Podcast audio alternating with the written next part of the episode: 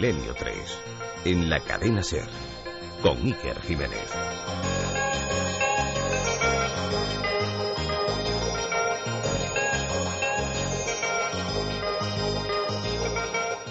بسم الله الرحمن الرحيم أعوذ بالله من الشيطان الرجيم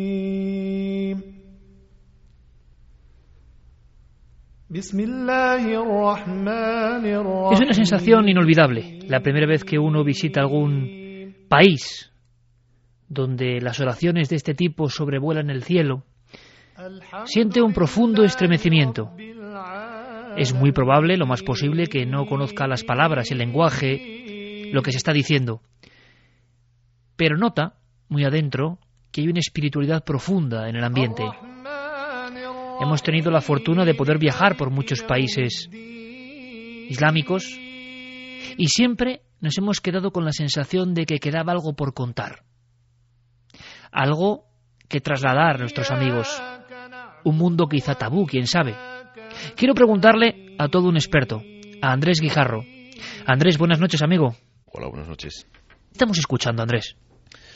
Pues estamos escuchando la primera, la primera sura, el primer capítulo eh, del, del, texto sagrado del, del Islam, del Corán, eh, que, se, llama Al-Fatiha, la apertura. ¿Y por qué es importante, y tú lo destacabas, como de alguna forma elemento protector contra el mundo que hoy vamos a descubrir y que tú en parte nos vas a descubrir para toda la audiencia, ese mundo de los espíritus, espectros, yo no sé llamarlos casi daimones, seres que no son ni de este mundo ni del otro, seres intermedios, esto sería una especie de protector espiritual para todo ese universo en el que se cree como una realidad en el Islam. Sí, efectivamente. Bueno, esta, esta sura en concreto eh, es importante por varias razones. Eh, una de ellas eh, tiene, tiene, una importancia ritual fundamental. Es que en la, en la, plegaria ritual del Islam, que realizan los, los musulmanes cinco veces al día, se llama Salat, es, es imprescindible. Es decir, la plegaria ritual tiene diferentes fases. Entonces, una de ellas es la lectura de un fragmento cualquiera del Corán, pero es imprescindible leer de forma precedente esta. Eh, se dice que hay que todo el todo el Corán, todo el texto sagrado está contenido en esta en esta primera en esta primera sura y bueno, en tanto que el, Corán en su en su lenguaje sagrado, ¿no? que es el, el árabe, que es el, la lengua que vehicula toda la, la, la fuerza divina, ¿no? que tiene el, Corán en ese sentido como como texto también eh, que se utiliza para, para protección, ¿no? un texto talismánico también, ¿no? El, la Fatiha es pues eh, uno de los, de los fragmentos más importantes y que se utiliza siempre en los ritos de los que hablaremos luego, ¿no? Ritos, por ejemplo, Andrés, de exorcismo. Por ejemplo. Exorcismos en el Islam. Yo reconozco que soy un absoluto desconocedor de la materia. Eh, en los diferentes viajes, casi como hilos sueltos, como retazos, hemos ido elaborando información, pero gracias a varios compañeros, varios amigos, varios expertos de verdad en la materia, como Andrés Guijarro, que yo creo que es una de las máximas autoridades, filólogo arabista, traductor de textos como el Corán, eh, autor de libros tan importantes eh, como Las señales del fin de los tiempos en el Islam, en fin, todo un experto que nos va a permitir abrir esa puerta Andrés, un poco quizá más tabú en Occidente que en el mundo islámico. En el mundo islámico no se habla mucho de cara afuera de esto, pero por dentro se interioriza, es mi impresión, y la diferencia no son solo leyendas, no son solo visiones de unos pocos, no hay la lucha entre lo científico, lo posible lo imposible. Estos seres de los que vamos a hablar, que son capaces, en teoría, de entrar en otros cuerpos, existen, son una verdad. Sí, efectivamente. Bueno, no, no creo que sea un tabú, no. Forma parte de la creencia de la, de la espiritualidad islámica en, en, todo el mundo islámico, no solo el mundo árabe, lógicamente, el mundo islámico en general. Eh, forma parte de la creencia. Hay un capítulo, una sura del Corán que se titula Al-Jin, ¿no? Precisamente los, los genios, ¿no? Traducido así si queremos, ¿no? Que habla de, de estos seres del mundo intermedio. Y es una, forma parte, por así decirlo, del, del dogma de fe, ¿no? Aunque no existe esa, esa, esa esa, eh, ese término, no exactamente en la espiritualidad islámica, pero sí forma parte de la creencia asumida de, de la religión islámica, como puede ser la creencia pues, en la profecía, la creencia, la profecía en el sentido de la revelación ¿no? a través del, del profeta del Islam, ¿no? de Muhammad, o la creencia de los ángeles, en, en el otro mundo, en el mundo espiritual, la creencia en el mundo intermedio, es, un, es una realidad, vamos, eh, eh, estamos hablando de una de una visión del mundo no materialista, para que los oyentes nos entiendan, ¿no? Eh, en el que se, se, concibe una pluralidad de mundos, en el que el nuestro es solamente uno de ellos, el mundo material, el mundo de, de las cosas que, que, se perciben por los sentidos, está sumergido eh, misteriosamente en, en, una pluralidad de mundos que lo rodean. ¿no? Y entonces, si, si, ya el mundo material, ¿no? el mundo físico, es complejo y diverso, eh, los otros mundos, los mundos paralelos, mundos intermedios y más allá en los mundos espirituales son muchísimo más complejos y muchísimo más diversos que el mundo material nuestro. ¿no? Es curioso, Andrés, que la mística en ocasiones sea cual sea la religión, se aproxima, por lo menos en términos, uh -huh. a lo que en ocasiones la física cuántica o de vanguardia nos va demostrando sobre dimensiones paralelas. Uh -huh. En la fábula, en la imaginación o en la verdad, quién sabe, también se diseñaron diferentes espectros del mundo y se podía cruzar. Esa membrana podía ser cruzada por algunos seres que vamos a conocer. Gracias a Andrés Guijarro yo creo que vamos a tener casi casi una tipología, una descripción de diferentes tipos de seres. Pero Andrés, antes de embarcarnos, me gustaría que los cientos de miles de amigos en todo el mundo se metieran en la nave radiofónica del misterio y viajasen. Y sobre todo, si nunca han estado en uno de estos países... Eh, como los que vamos a visitar, que sientan casi ese aroma, un tanto casi casi hipnótico de estas palabras, estas músicas que va a ponernos el calero, que inicie un viaje con nosotros a un mundo eh, que recuperamos, simplemente para arrojar luz, para conocer. Una sola cuestión, si puedes con un sí o un no, Andrés, ¿sigue habiendo posesiones y exorcismos y apariciones de estos seres fantasmagóricos hoy? Por supuesto, por supuesto, continuamente. Pues comenzamos, Andrés, si te parece, nuestro viaje empieza, ¿no? El calero.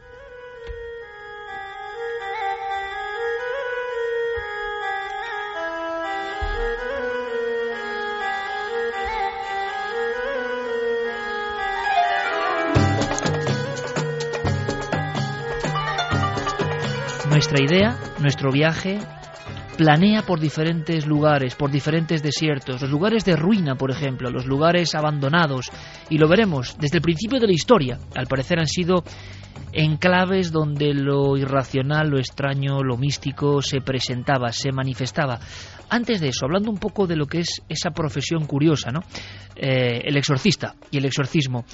Parece que del Islam nos llegan documentos eh, de algunos países y de otros que, sin ser islámicos, comparten esta religión y esta creencia. Existen rituales. Yo le preguntaba a Andrés Guijarro si se parecía lo que conocemos, lo poco que conocemos o vislumbramos del mundo del exorcismo en nuestra eh, religión, vamos a decirlo así, occidental, en la religión cristiana, por ejemplo, sabemos de una serie de doctrinas, una serie incluso de eh, ritos a practicar, y también sabemos lo que le pasa al supuesto poseído. Tenemos un documento que nos trae nuestro compañero Santiago Camacho. Santi, buenas noches. Buenas noches, Iker. Existen, al parecer, documentos periodísticos. Ha habido incluso cadenas de televisión que han registrado momentos. Se han filtrado este tipo de documentos que antes eran prácticamente prohibidos, muy sagrados, lo siguen siendo, de exorcismos modernos. Exorcismos modernos y exorcismos eh, prácticamente en todos los países, no ya del ámbito islámico, sino en todos los países incluso donde hay una amplia comunidad islámica. Si te parece, vamos a escuchar un documento sonoro que lo ejemplifica muy bien porque eh, es un exorcismo islámico, pero esto fue filmado en Londres hace un par de años. Y la verdad es que nos vamos a encontrar con cosas que de las veces que hemos puesto exorcismos católicos eh, en, este programa, pues nos van a sonar mucho, nos van a sonar mucho, si no las palabras, si no el idioma, nos va a sonar mucho eh, la emoción eh, bastante escalofriante de lo que sale por la garganta de la poseída o de la presunta poseída. Este una, caso. una, cosa más, Santi, ¿puedes explicarnos en una viñeta visual para que a través de la voz nos hagamos una idea? ¿Qué, qué es lo que se ve en imagen? ¿Qué acompaña este sonido? Pues mira, estamos eh, en, un, eh, en lo que parece un apartamento, ya te digo que es en Londres, pero está decorado con alfombras, una decoración eh, típicamente, típicamente árabe, y hay un personaje que es el imán, que está con una chica, mm, una joven, eh, poco, poco más que adolescente, eh, ataviada de blanco, eh, que está sujeta de pies y manos por otras mujeres que están allí acompañando en la ceremonia, pero en absoluto silencio.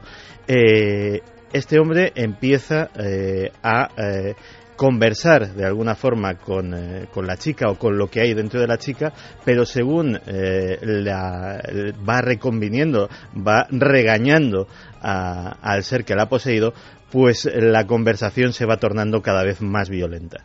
Escuchamos y luego nos sacará de dudas o nos aproximará más a la realidad nuestro compañero Andrés Hijarro. Escuchamos este exorcismo moderno en la comunidad árabe, en Londres en este caso. Jangan keluarkan dari badannya. Perhatikan, eh. Jangan keluarkan dari badannya. Eh, perhatikan. Tidak. Perhatikan. Tidak. Oke, kalau kamu udah memperhatikan, maka saya akan saya bacakan Al-Quran depan kamu supaya kamu tersisa. أعوذ بالله من الشيطان الرجيم pegang lagi-lagi pegang بسم الله الرحمن الرحيم kalau kamu keluar kamu zalim Nah, aku tidak mau keluar. Tidak mau, tidak mau. Desde luego, compañeros, da la impresión de que hay fenómenos universales. Sobre eso hemos preguntado en nuestra encuesta. Andrés Guijarro, compañero, eh, es que esto le cambiamos, digamos, los atuendos, la creencia y las frases y nos encontramos con, para muchos, la misma histeria o el mismo problema mental, para otros un fenómeno espiritual real. Se estaba produciendo ahí el típico combate entre el hombre de religión, el hombre de fe, y algo que se había metido dentro de, en este caso, una chica, no, sí, aparentemente sí. Hay, hay similitudes y hay, y hay cosas diferentes ¿eh? entre, el, entre el concepto de exorcismo en el mundo católico o mundo cristiano en general y mundo islámico. Hay efectivamente muchas cosas en común, pero hay otras, hay otras que son diferentes. ¿Cuáles son las, comunes? Mm. Vamos a intentar establecer una especie de comparativa para saber de este mundo que yo creo que es muy desconocido. Bueno, pues eh, vamos a ver, cosas en común. Eh, en principio, un, ser de naturaleza no humana eh, entra o, se aproxima lo suficiente a un ser humano como para eh, robarle parte de su, de su identidad o de y alterar su estado, su estado emocional, su estado físico y en algunos casos suplantarlo, digamos, de forma mm, definitiva. ¿no? Eh, eso en lo que, digamos, en líneas generales. ¿no? En lo que respecta a la figura del exorcista, pues sí tiene que ser efectivamente un hombre de, religión, en principio haber tenido, pues, tenernos estudios eh, religiosos, ¿no? En esa línea, ser un hombre efectivamente de fe, tener eh, presencia de ánimo, eh, tener fortaleza física y mental, conocer bien los rituales que se utilizan, digamos, serían los elementos en común. Y ya empezarían ahí las diferencias. El, fenómeno de, posesión por parte de un, de un jinn, que habría que, entender, primero explicar qué significa esto, o sea, en el, en el mundo cristiano, el, el ser que posee es siempre un demonio o el demonio, es decir, un ser mm, eh, de naturaleza absolutamente eh, malvada, satánica, eh, desviada y que lo que quiere es matar o, destruir o hacer perder la fe de la persona a la que posee y de su entorno. Esto en el mundo islámico no es exactamente así. No es exactamente así. El que posee, eh, o la entidad, digamos, que, que, posee al ser humano en el, en el, mundo islámico es un jinn, es un, es un ser del mundo intermedio eh, y, como decíamos antes, el, el, mundo intermedio es un mundo mucho más complejo que el mundo físico. Es decir, hay una pluralidad de seres de este mundo. Eh, el, mundo de los, de los junun, ¿no? que es el plural de jinn, ¿no?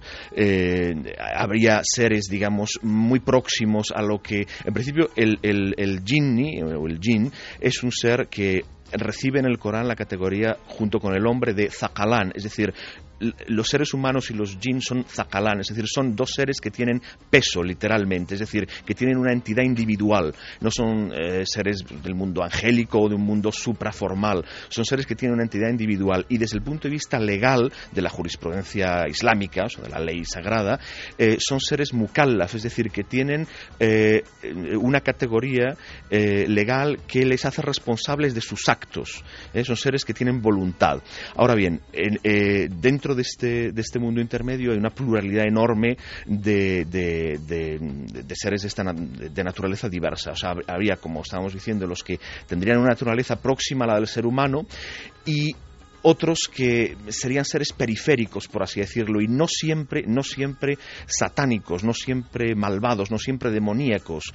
Eh, hay un, libro muy interesante publicado, no está publicado en español, está en inglés, publicado hace unos años sobre la eh, tradición del exorcismo en el Islam, eh, que es el resultado de la, divulgación, digamos, la tesis doctoral del autor, en el que se incorporan un montón de, entrevistas hechas a exorcistas, exorcistas islámicos de muchos países, y es muy interesante sus testimonios, es muy interesante la, visión que ellos dan. Por lo tanto, Andrés, mm. permíteme, porque luego vamos a ir poco a poco sabiendo algo de esos seres. Pero hablando primero de esa función tan extraña y que creíamos algunos casi solo propia de la, de la religión eh, católica. Hmm. Existe, por tanto, el exorcista, es decir, el hombre de fe, de religión, que se dedica a combatir a los demonios en el Islam. Sí, mm, eh, sí, sí, sí existe. Normalmente es un imán, efectivamente, una persona que tiene una función, digamos, eh, religiosa y que por alguna razón se ha especializado ¿no? en esa... En, esa, en, algunas personas, personas que aparecen en esas entrevistas, algunos exorcistas que aparecen en esas entrevistas que te comentaba, decían que ellos, por casualidad, muchas veces descubrieron su vocación al ver el efecto que su presencia, su presencia eh, tenía en, en, estos casos. ¿no? Y en otros casos no, no, hay ninguna, no hay ningún don especial, digamos, simplemente son personas que conocen el ritual y que tienen presencia de ánimo y fuerza interna y externa suficiente como para llevarlo a cabo durante a veces un tiempo muy largo. ¿no? Y como hemos visto, Andrés, se traza una especie de diálogo. Eso sí que ocurre con una curiosa similitud. ¿no? Hay una especie de, de, charla, eh, desde luego nada amigable. Bueno, en, el exorcismo católico la, tendencia general es a no escuchar al demonio. Es decir, lo que se recomienda es que el ser, que, posee, la entidad que posee, no se la escuche porque es por, por excelencia un mentiroso y induce al engaño, etcétera. En el exorcismo islámico es lo contrario. Es decir, efectivamente hay, se, intenta someter a este, a este ser, se intenta hacer que se doblegue a la voluntad del exorcista, lógicamente, que utiliza en el rito pues, pues eh, el, Corán, básicamente es lo que se utiliza, ¿no? las palabras de poder ¿no?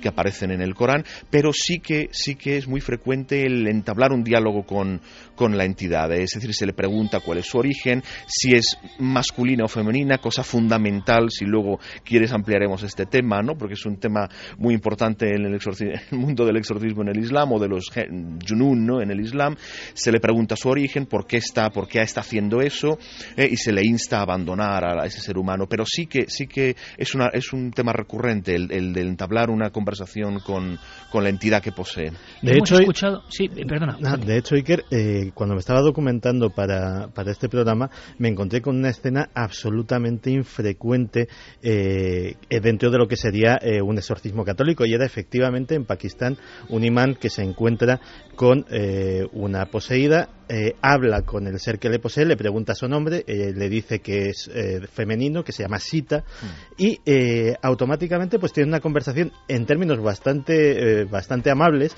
y entonces el imán le ofrece convertirse en musulmán, porque ella le dice que ella es hindú, eh, porque eh, en realidad eh, no es hinduista de nacimiento, mm. pero se había casado con un jin masculino y había adoptado la religión de su marido. Mm. Entonces consigue convertirla al Islam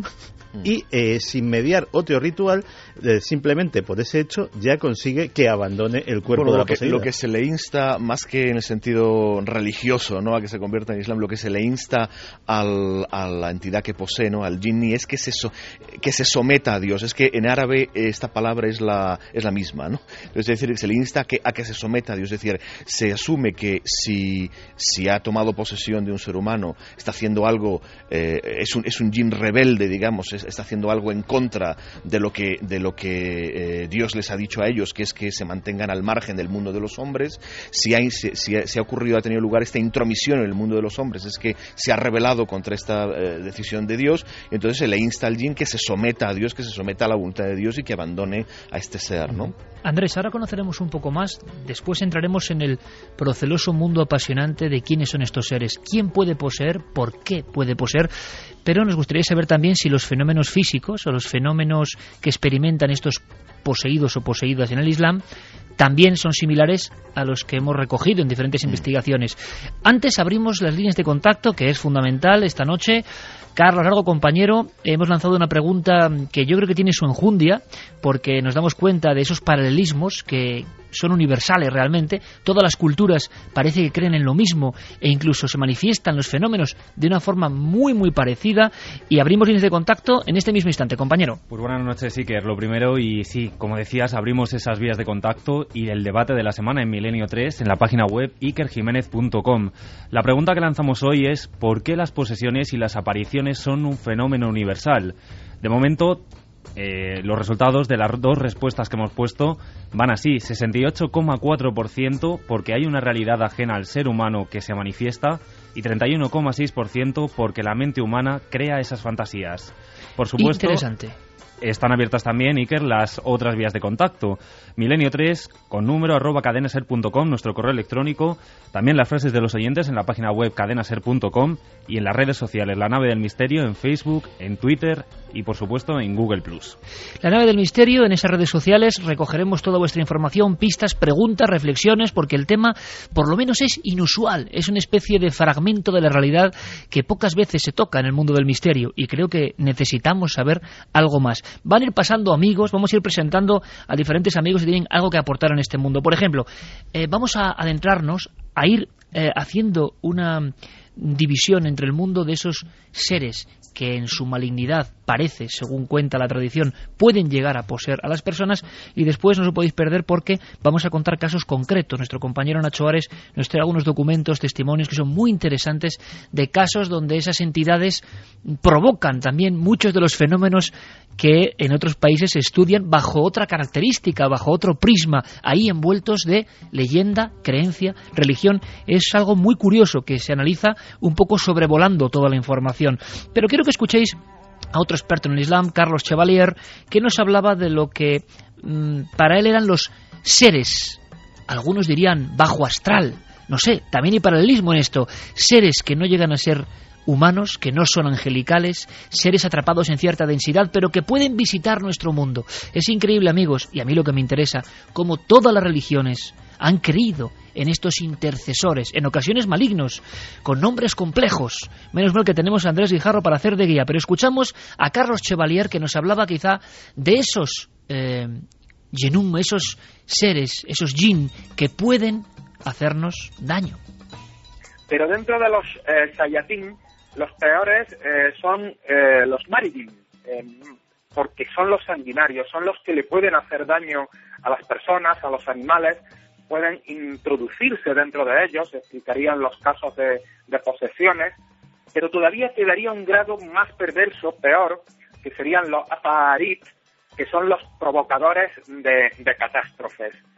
Eh, todos estos eh, sayatín, eh, por lo general, están en lugares desérticos, en, el mismo desierto, en las montañas, en ruinas abandonadas, y aprovechan, según la tradición islámica, eh, la presencia de personas descarriadas, no solo físicamente, sino sobre todo moralmente.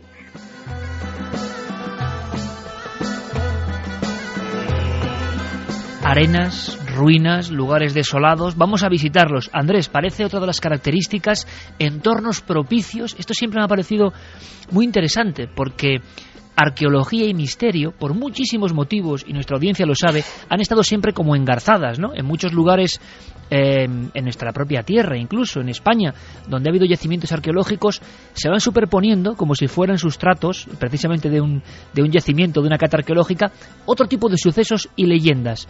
En el mundo islámico parece que pasa lo mismo y me gustaría mucho esta primera radiografía. Lugares abandonados de este tipo, lugares antiguos, lugares con difuntos, no son muy recomendables porque uno se puede encontrar con estos seres del mundo intermedio, ¿no? Sí, efectivamente. Bueno, hay el mismo profeta del Islam, el mismo Muhammad, nos recomendaba que cuando se pasara al, lado de unas ruinas o de algún vestigio de una civilización eh, ya desaparecida, que se pasara uno muy rápido y que se tapara la, la, cabeza con, con, su manto, ¿no? Él mismo lo hacía así, ¿no? Eh, a ver, los, los Yunun están donde están los hombres. Eh, cuando, cuando en un lugar los hombres han desaparecido, mm, ellos permanecen. O sea, los lugares digamos, residuales, ¿no? Los lugares en ruinas. No es que ellos los busquen, es que son lugares en los que estaban con los hombres, los hombres se fueron y ellos quedaron. Entonces, eh, es por eso por lo que se, deben evitar. También se recomienda, efectivamente, mm, no viajar en solitario por lugares solitarios, precisamente por eso, ¿no? Eh, porque uno nunca está solo en realidad, ¿no? Y, eh, siempre, todas las tradiciones espirituales, el Islam una de ellas, aconsejan no quedarse eh, desprotegido ¿no? en determinadas situaciones. ¿no? Eh, para un hombre tradicional, para un hombre que pertenezca a una, civilización tradicional, eh, sería muy sorprendente ¿no? ver cómo en nuestra civilización moderna, contemporánea, los hombres nos encontramos en la mayoría de los casos en una situación de extrema vulnerabilidad y desprotección frente a, realidades y mundos en los que estamos inmersos y, y desconocemos. Es decir, no, no llevamos a cabo ritos de protección, no tenemos eh, ningún instrumento eh, en, nuestra, en nuestra civilización moderna y materialista para, para, protegernos de realidades que, bueno, en, algún caso nos pueden perjudicar. ¿no? Andrés, ¿sabemos algo de esas realidades? En una religión mm, de corte iconoclasta, de alguna forma, como el Islam, quizá no haya, claro, representaciones gráficas que nos puedan servir, eh, pero hay algún estudio, alguna crónica que hable de el aspecto? ¿Qué estamos hablando? ¿De una silueta, de algo inmaterial, de un aire, de una figura monstruosa? ¿Cómo son estos seres espirituales extraños? El, Corán, el libro sagrado del Islam, que habla de, el, capítulo que habla de ellos, dice que eh, fueron creados, dice literalmente, eh, eh, min maris min nar, que se traduce algo así como eh, una mezcla entre fuego y aire o un fuego sin humo. Eh, bueno, esto es una, una forma de, referirse a la, digamos, a, la sustancia, ¿no? por así decirlo, a la, de la que están compuestos. Es una sustancia sutil que no es material ni es absolutamente espiritual, que es intermedia. Un fuego sin humo. Sí, o una mezcla entre aire incandescente y, fuego. ¿no? Es, una, es un, simplemente una forma de, de, indicar cuál es la, naturaleza de, de, estos seres. ¿no? Es, efectivamente una naturaleza intermedia, no es, no es eh, luminosa o espiritual, absolutamente inmaterial como puede ser la, angélica, ni es física como, puede ser la de, la de los hombres o la de los animales. En cuanto a su aspecto, claro, su, su, aspecto real no es, no es visible, pero sí que pueden en algunas circunstancias eh, manifestarse. Eh, de todas formas, digamos, la ley que aplica, ¿no? que o que debe aplicarse tanto para ellos como para nosotros, es no provocar el contacto, es decir, que no haya intromisión. Eh, según la tradición islámica, ellos están en este mundo desde antes de la aparición del hombre, eh, fueron creados antes de la aparición del hombre, nos llevan ventaja en ese sentido, pero eh, son, son mundos que no deben, que no deben entremezclarse y cuando, y cuando esto ocurre, pues hay, casuística al respecto, ¿no? Quiero decir, eh, hay, hay, hay, hay, posibilidades que, hay posibilidad de que, de que alguno de esos seres tome una apariencia individual y entre por razones eh, X en nuestro mundo y cohabite o coexista con los humanos, pero es la excepción y no es recomendado en absoluto provocar ese contacto, ¿no? ¿Cómo se provoca ese contacto? Pues según la tradición islámica, por ejemplo, a través de, mm, digamos, actividades invocatorias tipo magia, eh, tipo brujería, mm, lo que hoy llamaríamos pues la ouija, espiritismo, es decir, son actividades invocatorias que abren puertas a mm, seres de, de este mundo que no respeten la ley que se aplica tanto a ellos como para nosotros, que es la de no entrometerse ¿no? Uno en el mundo del otro. Sí que se insiste en que ellos son mucho más conscientes de nuestro mundo que nosotros del suyo. Es decir, son en cualquier caso las cosas que se, que se pueden, que se dicen ¿no? la tradición islámica de los, de los Yunun, son las mismas que en las tradiciones occidentales antiguas se han dicho de los elementales. Yo desde aquí recomiendo, por ejemplo, a nuestros oyentes, si se quiere saber, si se quiere conocer la naturaleza de estos seres en profundidad, que se acceda a un libro que sí que está publicado en español, de el gran sabio eh, del siglo XV, Paracelso. Eh, es un libro que en español se, se, se, tradujo el título como El libro de las ninfas o algo así, si no, si no recuerdo mal. Está publicado, creo, en Obelisco hace ya algunos años. Y ahí hace un examen pormenorizado de la naturaleza de estos seres, de la diferente tipología, etcétera, de la misma forma en que se puede hacer en la tradición islámica. Pues vamos a seguir ahondando. ¿Cómo son esos seres? ¿Por qué el exorcista del Islam pregunta si el espíritu que posee es masculino o femenino? Hay ritos, frases, vamos a escucharlas, de protección. ¿Sabéis que, por ejemplo, incluso las pirámides, ni más ni menos que las pirámides de Egipto, estuvieron envueltas por fantasmas, según la tradición y algunas crónicas, o que algunos de los grandes cronistas del tiempo árabe en España dejaron por escrito también encuentros con estos sucesos en ciertos lugares, bueno, yo creo que va a haber que descubrirlo. Y después, además, vamos a tener muchísima información y algunas novedades. Una sección de Zapping Internacional que trae nuestro compañero Diego Marañón, reportaje sonoro de Javier Sierra, hora para la conspiración. Bueno, pero ahora, como siempre, lo primero, las noticias del misterio en la SER.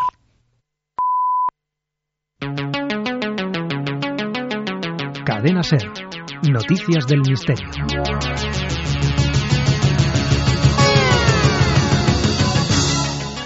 Comenzamos nuestro repaso semanal por el mundo del misterio en la localidad coruñesa de Betanzos, donde un colectivo cultural ha dado a conocer una ciudad subterránea que se esconde bajo la actual un entramado de pasadizos, la mayoría de ellos inaccesibles, que desembocan los aledaños de la iglesia Santa María de Azogue y en varias casas del municipio que disponen de un acceso privilegiado a esta ciudad oculta. Pero ¿para qué se utilizaba?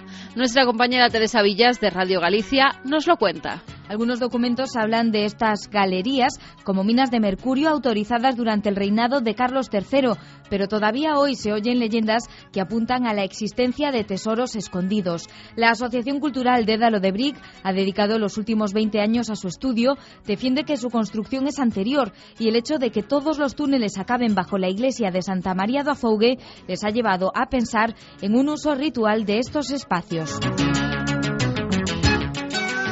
De La Coruña nos vamos hasta Cádiz, donde expertos en genética de la Universidad Complutense de Madrid han constatado la presencia fenicia en esta localidad en unos esqueletos hallados en el Teatro Cómico de la ciudad.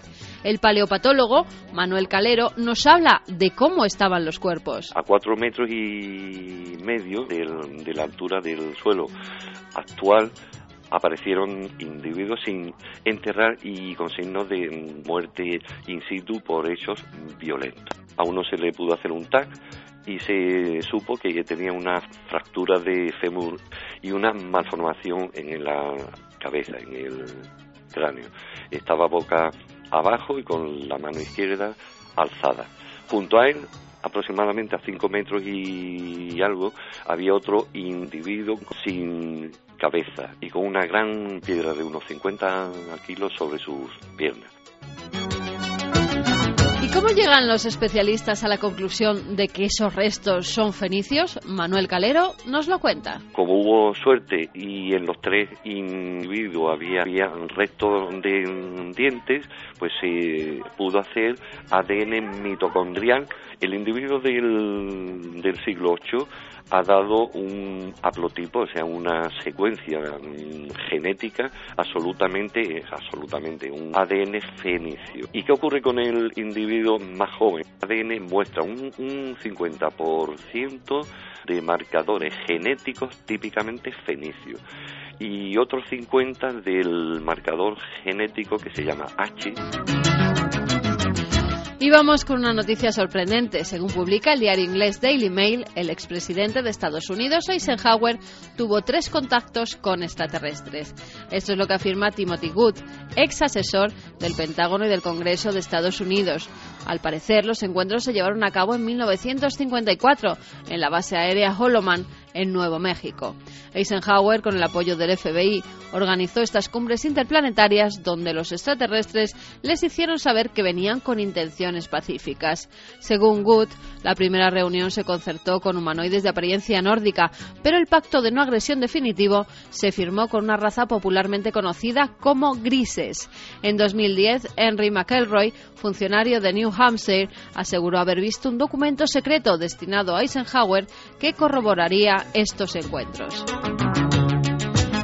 Y continuamos en el interior de la Tierra, en este caso en una cueva de la península croata de Pelgesak, donde se ha hallado un extraño zodiaco.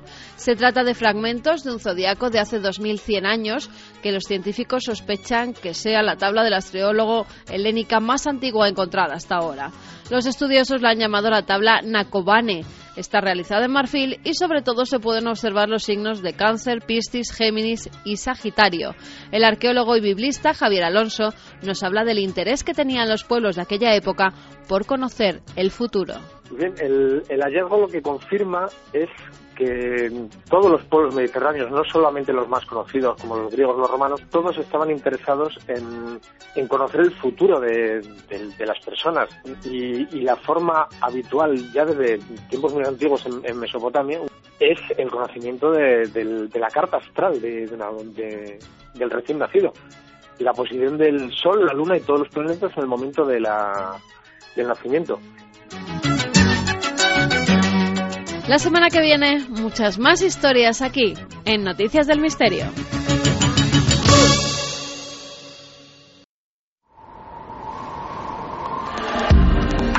Nunca antes habías estado tan cerca de lo desconocido. Milenio 3. Cadena Ser.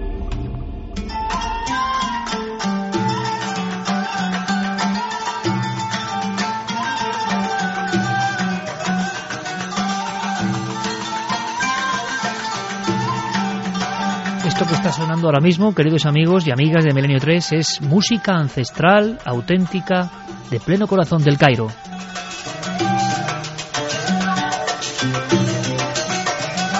Y claro, uno cree vivir una película cuando se envuelve de todo esto y más si persigue los misterios, como por ejemplo hace nuestro compañero Nacho Ares.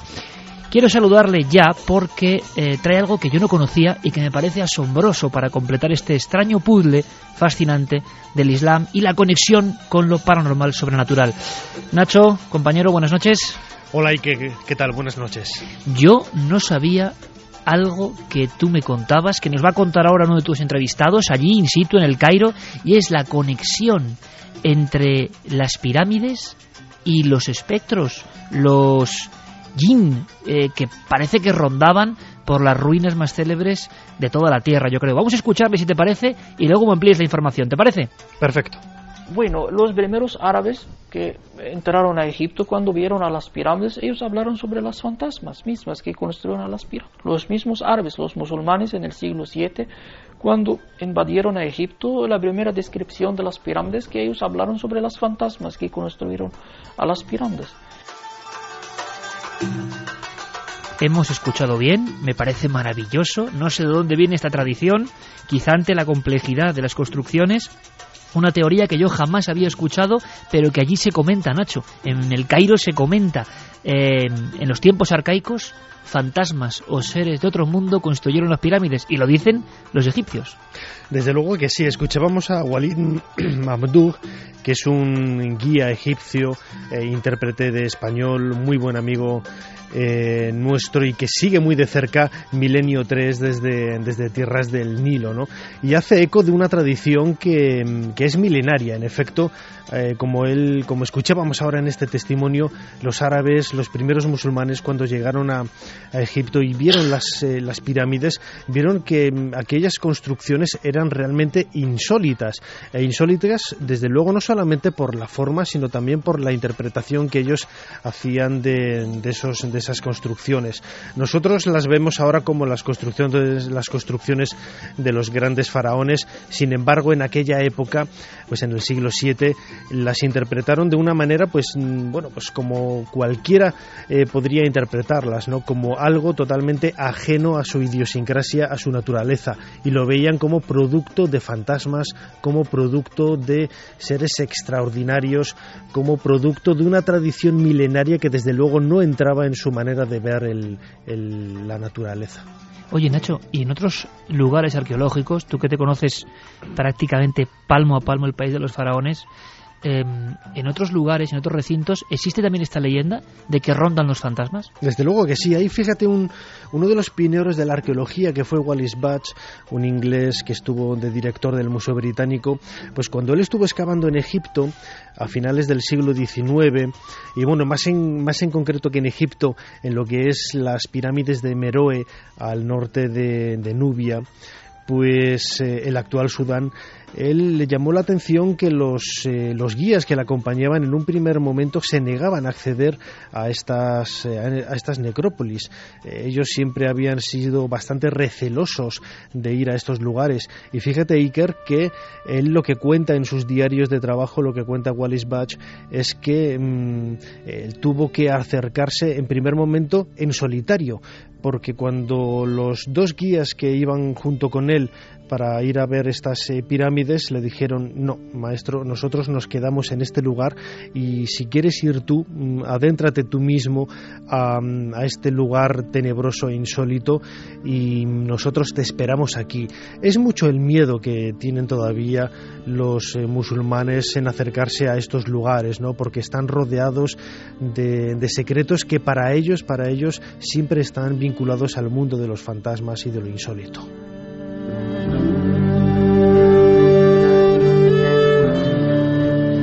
pues cronista de excepción y además qué, qué alegría me da tener un corresponsal de alguna forma en esa ciudad tan, tan maravillosa que es el Cairo, que sigue Milenio 3, eso me ha emocionado Nacho, realmente, y que nos cuenta y nos va a contar historias y casos incluso con intervención policial, casos de muerte, por desgracia, pero que han ocurrido envueltos en el mundo, en la casuística increíble de lo paranormal, vamos a decirlo así, en un lugar como Egipto, ni más ni menos. Por cierto, Nacho, estamos de enhorabuena, no sé si tu novela está ya en la calle.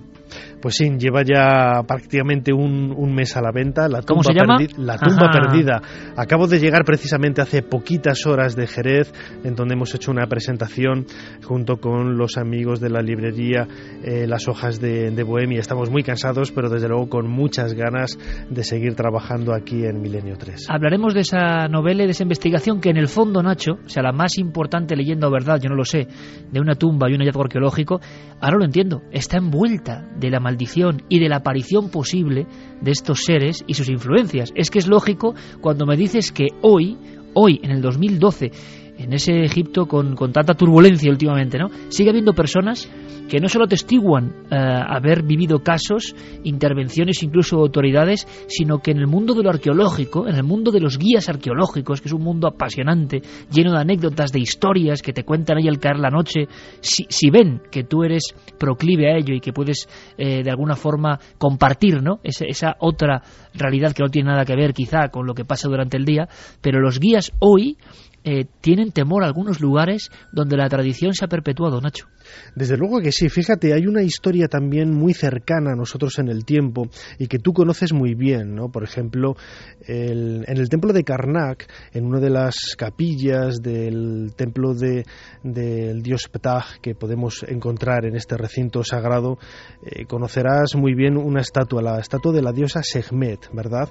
Es una estatua de granito negro que está iluminada apenas por un cenáculo, por una luz superior que hay en esta habitación y que convierte la estancia en, un lugar casi mágico, en una puerta ancestral que conecta el mundo terrenal con el mundo de los fantasmas. Pues fíjate, cuando los arqueólogos eh, ingleses excavaron este lugar a principios del, siglo XX, eh, se llevaron una desagradable sorpresa. Al poco de eh, al poco de acceder a esta habitación y al poco de empezar a trabajar en ella, eh, no solamente encontraron lo que hoy conocemos como la estatua de la diosa Sekhmet, sino que también pocos días después de que los obreros tuvieran primer conocimientos de esta, de esta estatua, eh, los arqueólogos, como digo, se llevaron una desagradable sorpresa.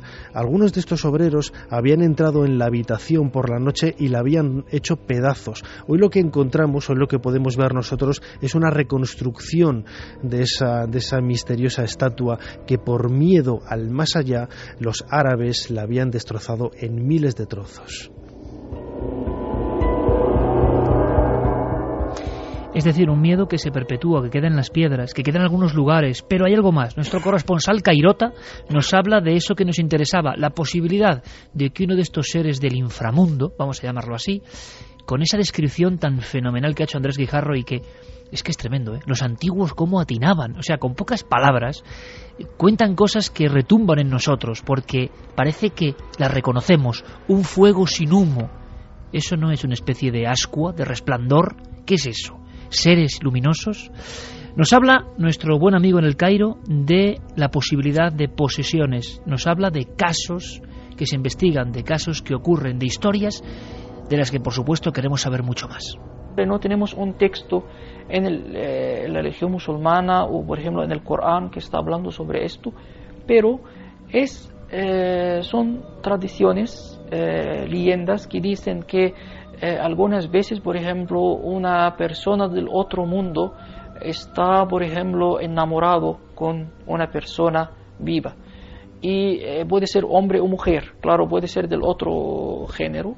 Eh, y él puede hacer problemas para él, causar problemas para él en su vida, le impide de casarse, eh, por ejemplo, él, por ejemplo, puede hacer obstáculos en su camino del casamiento y muchas veces puede eh, causar, por ejemplo, el divorcio.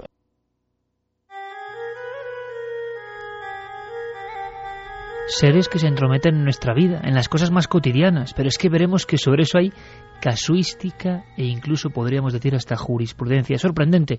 Un texto eh, de nuestro amigo Andrés Guijarro dice, el Islam no acepta la posibilidad de que el espíritu de un fallecido regrese a este mundo tras su partida o pueda comunicarse con los vivos. Ojo a este dato, porque esto sí que es una diferencia importantísima. El fantasma, el eterno fantasma de nuestro mundo occidental, eh, es el que vuelve del más allá. La eterna historia que viene desde el mundo grecorromano, el muerto que se presenta de nuevo para decirnos algo. Esto, Andrés, es importante. En el Islam no ocurre, el muerto no vuelve para hacer estas cosas. Eh, siempre es la acción de estos seres del mundo intermedio, ¿no? sí se, sí se em, considera la posibilidad de que, eh, por ejemplo, en un sueño alguna persona, un ser que haya fallecido de este mundo, se entiende, eh, se aparezca para dar algún mensaje de índole espiritual a la persona. Eh, esto sí se, sí se acepta.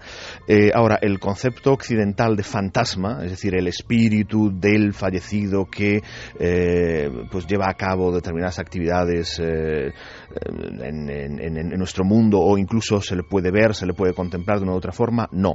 la tradición islámica no niega la fenomenología eh, en absoluto. Lo que, lo que le da es otra interpretación. Eh, todos esos fenómenos eh, de tipo pues, paranormal, poltergeist o apariciones fantasmales, etcétera, siempre se vinculan, es decir, cuando están relacionadas aparentemente con una individualidad de este mundo que ha fallecido, con un ser humano que ha fallecido, siempre se vinculan a un tipo de jinn que en, árabe se le, se le llama karin, que significa efectivamente compañero, y que consistiría en un jinni, un, un, un jin, eh, un ser de, ese mundo intermedio, que ha ido acompañando a esta persona durante toda su vida, porque ha tenido algún tipo de afinidad especial hacia él, por razones eh, misteriosas, ¿no? Que, no, que, obviamente no se conocen, ha ido acompañando eh, todos los días de la vida, o prácticamente todos los días de la vida, a esta persona, de tal forma que mm, ha ido creando una especie de personalidad doble, ¿no? De, de, forma que si este, si este Karen no es, eh, no es eh, bueno, digamos, es, es, de naturaleza negativa, cuando la persona, el ser humano, ha fallecido y, según la tradición islámica, pues su esencia espiritual ya está en el mundo espiritual y no va a volver de ahí, no va, no va a comunicarse con los, con los seres humanos, si durante algún tiempo este, este Karin, este, este eh, jin gemelo, digamos, de este ser humano al que, al que ha estado agregado, digamos, toda su vida, sí que puede mm, fingir eh, o hacer ver a las personas que todavía siguen aquí, a familiares, amigos, etcétera, o seguir apegado, digamos, a la realidad eh, física, eh, mm, eh, doméstica, etcétera, que, era de, de, la persona que ha fallecido y manifestarse de alguna otra forma, incluso a veces de forma eh, voluntaria, imitando la personalidad del ser fallecido para engañar, para, mm, en fin, eh, perturbar, para molestar o para aterrorizar, incluso si decimos este Karin es de naturaleza negativa. O sea, el Karin sería un poco un clon del más sí. allá, de alguna forma, ¿no? Sí, un talco, sí. una sombra. Sí, efectivamente. Este es un mundo muy complejo. Vamos a ver, el, el mundo del, de los seres del mundo intermedio son, son seres de naturaleza psíquica, eh, por, por, entendernos. Entonces, muchas veces resulta muy difícil saber dónde, dónde termina el ser humano y dónde empieza el jin, o dónde empieza el jin y dónde termina el ser humano. Algunos sabios del Islam eh, han dicho que mm, de, los elementos que componen al ser humano, de todos los elementos que componen al ser humano, materiales, psíquicos, sutiles, energéticos, eh, espirituales, eh, el ser humano es un agregado de todos esos elementos, el ser humano tiene un, grado muy alto de naturaleza yin, ¿eh? de naturaleza yin. Es decir, de alguna forma una, un elemento de nuestra naturaleza comparte esa misma naturaleza de estos seres de, del, mundo intermedio. Vamos a hacer una cosa, vamos a escuchar otra oración que nos ha proporcionado Andrés Guijarro, eh, otra oración que hace de talismán. No es, una, es un versículo, es son un versículo. sí, son los, son todo, todos los, eh, los ritos del exorcismo eh, que pueden tener pequeñas diferencias entre exorcista y exorcista, se basan fundamentalmente en la utilización de determinados versículos del Corán. Es Ajá, decir, es este la es el herramienta ayat, por excelencia. ¿no? Esto es, Andrés, el Mm. ayat al-Kursi. Sí, efectivamente, es la, la ley del trono. ¿no? Se, Vamos a escucharlo y y nos cuentas qué es, porque esto de que un ser de otro mundo se pueda entrometer de alguna forma, pues poseyendo o no, pero haciendo la vida imposible, incluso con temas amorosos por en medio, nos ha sorprendido y creo que esto nos va a proporcionar todavía eh, datos que, que, nos van a dejar alucinados, a mí y a la audiencia. Lo vais a comprobar. Escuchamos eh, estas palabras allá tal cursi.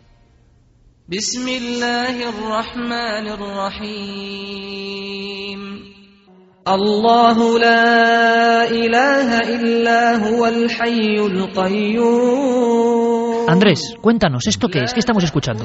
Bueno, esto es un fragmento de una sura más larga del Corán y es por excelencia el, fragmento talismánico del Corán. Todo el Corán en sí mismo es talismánico, es, es una herramienta de protección, eh, en tanto que en su lengua sagrada, atención, no en las traducciones, sino en su lengua sagrada, en la lengua que fue revelado, que es el árabe, y que es la lengua, digamos, que vehicula todas las bendiciones y que vehicula la, la, la, la energía ¿no? de, de divina, por así decirlo, y que, y que se puede eh, utilizar con estos fines. Este, este fragmento y las dos últimas eh, suras, los dos últimos capítulos del, del Corán, son, son dos son suras breves, una, una que se titula Al-Falaq, ¿no? la aurora, y la última que es An-Nas, los hombres, son por excelencia las tres eh, herramientas básicas del exorcista en el, en el Islam. y los usos que puedo hacer de ella, pues si quieres entramos en ellos ya. ¿no? Por supuesto, directamente y sobre todo, si es posible, que no hablemos solo de fábula, sino Mm. de realidad creída profundamente, como que uno de estos jinn puede entrometerse en matrimonios, puede poseer a mujeres o a hombres. Vamos, eso tiene que ver con lo que comentábamos antes, de, de la, una de las diferencias entre el concepto de posesión en el Islam y en, y en el cristianismo. El cristianismo es, la posesión siempre es eh, producto de la malignidad del ser que, que, eh, que posee, ¿no? que es de naturaleza satánica o demoníaca. En el Islam no siempre es así. Hay veces que sí y hay veces que no. Hay veces que es mm, producto de un, una especie de, de obsesión que, tiene este ser por un ser humano. Entonces, eh, podemos decir que un grandísimo porcentaje de las posesiones en la, tradición islámica tienen, tienen, vienen de, seres que en la tradición occidental se les denominaría incubos o sucubos, es decir, seres que entran o, se vinculan de alguna forma al ser humano por una pulsión de índole sexual, de índole sexual, una especie de atracción eh, de naturaleza sexual, eh, o, el equivalente que sea para, para ellos ¿no? de, en, su mundo.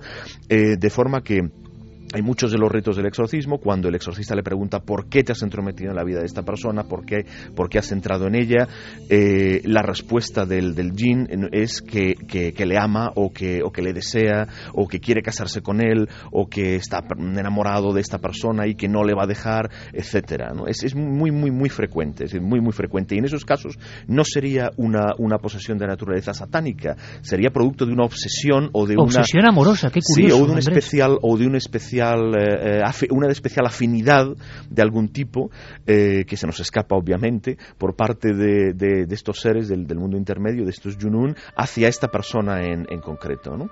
Y, en, cualquier caso, tanto en, Y luego también se insiste, también insiste los exorcistas en el Islam que no, no hay siempre un mismo grado de, posesión, es decir, no, no todos los casos serían tan radicales como el que hemos oído antes o como el que estamos acostumbrados bueno, a ver pues en el mundo cristiano a través de la, fin, del cine, etcétera, ¿no? Hay, hay muchos grados, muchos grados, y ese sería el definitivo, en el que el ser ya domina, digamos, completamente al, a la persona, ¿no? Se ha adueñado de su, de su voluntad, se ha adueñado efectivamente. Pero hay, habría muchos grados, ¿no?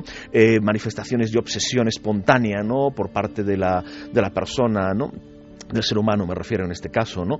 O, otras muchas, otros muchos grados, ¿no? De, posesión por parte del, de este ser. En cualquier caso, el ritual siempre consiste en eh, la lectura eh, sobre, sobre la persona, ¿no? Poseída de, de estas aleyas. En algunos casos se utilizan elementos, por ejemplo, el, el agua o el agua de rosas o el aceite de oliva, aceite de oliva puro, sobre el que se recitan, ¿no? Esta, estas aleyas es decir, se carga este, este soporte, ¿no? en este caso el agua, el agua de rosas o el aceite de oliva, se convierten en soporte que va a vehicular esta, esta energía que transmiten estas palabras sagradas y bien se le hace beber a la persona, bien se le baña con ella, bien se, se le dan masajes o se le, o se le fricciona ¿no? con, estos, con esos elementos ya cargados, pero básicamente es la lectura, la lectura, la, recitación una y otra vez de estas, de estas aleyas concretas o de otras eh, que siguen un orden específico el orden especial de, las, de, las, de los versículos del Corán para, la, para, la, para el exorcismo es un orden que ya estableció el profeta del Islam, el profeta Muhammad, ya, que él exorcizaba, lógicamente, como exorcizó Jesucristo y como han exorcizado todos. ¿Él exorcizaba? Sí, por supuesto, por como exorcizó Jesucristo también a los posesos y como exorcizó el Buda y como exorcizaron todos los fundadores o grandes seres, ¿no? Que, fundadores de, religiones. Como un elemento importante que ahora parece, mm. no voy a decir que sea vergonzante, sino que parece de un mundo muy bizarro, muy mm. extraño, muy escatológico, pero sin embargo todos los grandes fundadores de las grandes religiones, mm. es bueno manifestarlo, Andrés, tenían este don, ¿no? El de enfrentarse a los demonios. Sí, por supuesto. Es que, como decíamos antes, eh, una civilización o una mentalidad absolutamente materialista y que entiende que el mundo eh, empieza y acaba en lo que podemos tocar o ver o percibir por los sentidos, no, no, no contempla la posibilidad de que haya otras existencias ¿no? Eh, que nos afectan, lógicamente, en tanto que coexisten con nosotros, nos afectan. ¿no? Una cosa que me interesa y seguro que va a interesar a la audiencia, porque yo no lo he oído jamás y creo que es interesantísimo, el aceite de oliva mm. como elemento, que curioso, porque el agua, el agua de rosas, hasta lo entendemos, el aceite, claro, como español españoles también lo entendemos, pero como material casi sagrado que vehiculiza o que lleva eh, toda la potencia, digamos, ritualística de las oraciones. Sí, pero esto ocurre en la tradición católica también. El aceite de oliva es lo que se usa para la unción de los enfermos, por ejemplo, para que es un sacramento de la Iglesia católica. Claro, pero en un exorcismo nos O en el bautismo también se, unge al niño con aceite de oliva, ¿no? Sí, en el exorcismo no, efectivamente. En el exorcismo, el, exorcismo católico utiliza el agua bendita, ¿no? Eh, y este agua en el Islam se bendice eh, recitando sobre ella o recitando y soplando sobre, sobre ella eh, las, las, eh, las aleyas, ¿no? los versículos del, del Corán. ¿no? Andrés, y fenomenología en el poseso, en el Mm. poseído. Ah, en esos casos más dramáticos, Mm. eh, ¿qué se manifiesta? Eh, eh, ¿Pasa lo mismo que en los exorcismos Sí, más conocidos de otras culturas? Ahí sí, que, ahí sí que hay, en los casos extremos o de posesión total, sí que hay una práctica afinidad 100%, vamos, con lo que con lo que ocurre en el mundo cristiano o en otros o en otros mundos, ¿no? Efectivamente, bueno, pues episodios violentos. Muchas veces eh, dicen los exorcistas, ¿no? De la tradición islámica, el jin está oculto, no se manifiesta más que cuando empieza el exorcismo, es decir, cuando empieza a escuchar las, los versículos del Corán es cuando la persona empieza a tener un comportamiento violento o, um, en fin, empiezan a ocurrir mm, manifestaciones, pues, de, pues en fin, como, como ocurre en eh, xenoglosia, eh, una fuerza sobrehumana, eh, episodios de levitación o de, en fin, lo- los, mismos, los mismos episodios que ocurren en los exorcismos de la tradición católica. Ahí sí que prácticamente no hay, no hay ninguna diferencia. Otro curioso paralelismo, como esos eh, seres enamoradizos del otro lado, que en el fondo es la historia de los íncubos y súcubos de otras culturas que visitan por la noche y vampirizan de alguna forma, ¿no? Es decir, todo tiene una base que es muy común. Santi, tú has estado indagando en la cuestión de casuística y ahora Nacho nos va a contar unas cosas junto con nuestro corresponsal en el Cairo realmente interesantes de casos concretos, de casuística concreta, pero parece que esa especie como de eh, efectos clásicos, xenoglosia, titanismo, autolesiones, eh, ocurren hoy en los diferentes países de ámbito islámico y están ocurriendo también los exorcismos y algunos incluso se están filmando. Sí, de hecho hay, y, como ya te he dicho, prácticamente en todos los países de- del ámbito islámico se está dando el exorcismo. De hecho, ahora mismo, incluso en, eh, en Egipto, hay, eh, para que veas hasta qué punto está eh, metido en, en- en la tradición y en la religión, hay un eh, famoso eh, sacerdote copto que está llevando a cabo exorcismos, obviamente de cristianos, pero que está atendiendo también a muchísimos árabes, eh, a muchísimos eh, Musulmanes, sí. musulmanes Sí, es que, cierto. que están, eh, que, que se ponen a, a su a su Y disposición. viceversa también, ¿eh? hay muchos, Sí. hay muchos cristianos coptos, algunos, vamos, muchos, algunos que acuden a exorcistas musulmanes. Esto en Egipto, donde coexisten las dos religiones, eso es relativamente habitual. Y desgraciadamente también he constatado un, eh, un fenómeno que también se da en, en la tradición del exorcismo cristiana, que es el exorcismo que sale mal o el exorcismo que es llevado a cabo por alguna persona no preparada o especialmente fanática. Recuerdo, recordemos los casos pues del exorcismo del Albaicín o del exorcismo de Annalise Mitchell, que fue llevado a cabo por sacerdotes, pero también acabó fatal. Hay Y- ejemplos en el Islam también. Y hay ejemplos en el Islam. Eh, de hecho, eh, tengo aquí ahora mismo el caso de una joven marroquí de 22 años que eh, murió durante un ritual de exorcismo porque fue obligada a beber 11 litros de agua presuntamente para la purificación. De hecho, los padres de la joven quisieron detener el exorcismo y, llevarla en ambulancia, pero el el exorcista o presunto exorcista eh, les detuvo diciendo que era la única forma de expulsar al demonio eh, de allí. También eh, me he encontrado, pues, eh, en los típicos, este encajaría más con lo del ex- exorcismo de- del albaicín, personas que no tienen ninguna cualificación, que directamente se meten por fanatismo o por, llamémosle entre, muy entre comillas, buena voluntad, a una tarea de estas. Y eh, en Kuala Lumpur, el año pasado, se dio un caso atroz en que eh, un, eh, un joven eh, pues eh, Muhammad Fauzi, de 23 años, ha sido sentenciado a una larga pena de prisión porque acabó con la vida de sus dos padres, de ambos progenitores, al quererles practicar un exorcismo que eh, además, según los, eh, la prensa birmana, es muy, muy, muy comedida y entra muy poco en, en los detalles, pero a los que sometió, cito textualmente, a abusos imposibles de reproducir. Eh, lo cual pues da mucho lugar para la imaginación pero efectivamente o sea igual que ha habido en, en el ámbito en el ámbito cristiano pues exorcismos que han acabado mal pues también evidentemente los hay en el mundo musulmán Es curioso porque estamos aprendiendo una vez más y ahora escucharemos vuestras reflexiones, opiniones, preguntas para pasar luego a la casuística que está pasando hoy, que está ocurriendo hoy, casos recientes que me parecen muy interesantes y de los que yo jamás había oído hablar, pero es cierto que nada parece casual. Eh, la lucha entre la luz, las sombras, el bien y el mal. En todas las religiones del tiempo más arcaico parece que tienen los mismos patrones. Y eso ya en sí es una gran pregunta. No todo es quizá azar o las cosas se inventan por pura fantasía. Sobre eso iba un poco la encuesta. Da la sensación de que hay unos bloques, unos cimientos. Da igual la religión, da igual el pensamiento hacia dónde derive después. Parece que hay unas bases que nos cuentan la misma historia. Una sin duda estremecedora y fantástica historia. Seguimos viajando. Carlos Largo, hacemos caso, ponemos por supuesto micrófono a nuestra audiencia. Vamos a repasar la encuesta de la semana en Milenio 3 en la página web ikerjiménez.com. ¿Por qué las posesiones y las apariciones son un fenómeno universal? Ahora mismo, un 67,7% opina porque hay una realidad ajena al ser humano que se manifiesta y el 32,3% de nuestros oyentes opina porque la mente humana crea esas fantasías. Reflexiones, pensamientos al aire, a las ondas, nunca mejor dicho, de nuestros oyentes. Juan Antonio Ortiz Sánchez nos comentaba esta práctica era común en las sociedades antiguas y tenía su origen en la magia. En la antigua Babilonia o Irak, los sacerdotes rompían una imagen de arcilla o de cera que simbolizaba al diablo, con el fin de destruir al demonio real. Los griegos y los egipcios realizaban ritos similares. Muchas religiones siguen hoy practicando el exorcismo en todo el mundo. Qué interesante mensaje, por cierto, y qué bien documentado. Nacho también nos decía, impresionante el exorcismo, sin entender el idioma se veía esa lucha, esa confrontación y el grito desgarrador, gran tema el de hoy.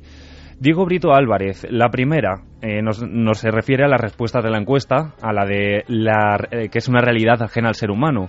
Él opina que independientemente de la ideología, esas fuerzas oscuras son propias del mundo, incluso diría del universo. Varían las creencias y los ritos, pero lo que no varía es el fin y la fe.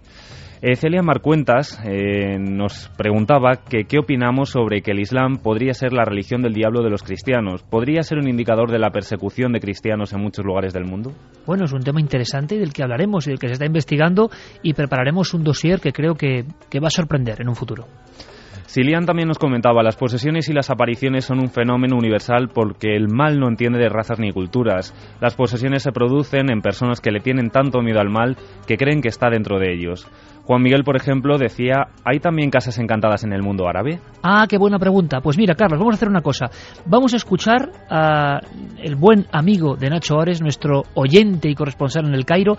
Vamos a dejar que nos cuente algo y ahora Nacho ahonda y da más datos, porque las manifestaciones de estos seres se parecen tanto a la casuística que otros llamarían paranormal, es decir, yo planteo esto, ante los mismos fenómenos, el matiz cultural, el matiz tecnológico, el matiz de la persona concreta que los interpreta es quien da el nombre, quien bautiza fenómeno de poltergeist. Y luego si ocurre, por ejemplo, en una barrera del Cairo hace unos años es un jinn ¿no? que está actuando, pero en el fondo lo que se está observando parece muy similar. Escuchad por favor con muchísima atención era una viuda que vivía con su hijo en una, en una casa, escuchaba un sonido ex, extraño que le amaba, la invitaba para hacer relaciones sexuales. Y es una fantasma, ella llamó a la policía y informó a ellos esta, pero claro, era una cosa ridícula para ellos.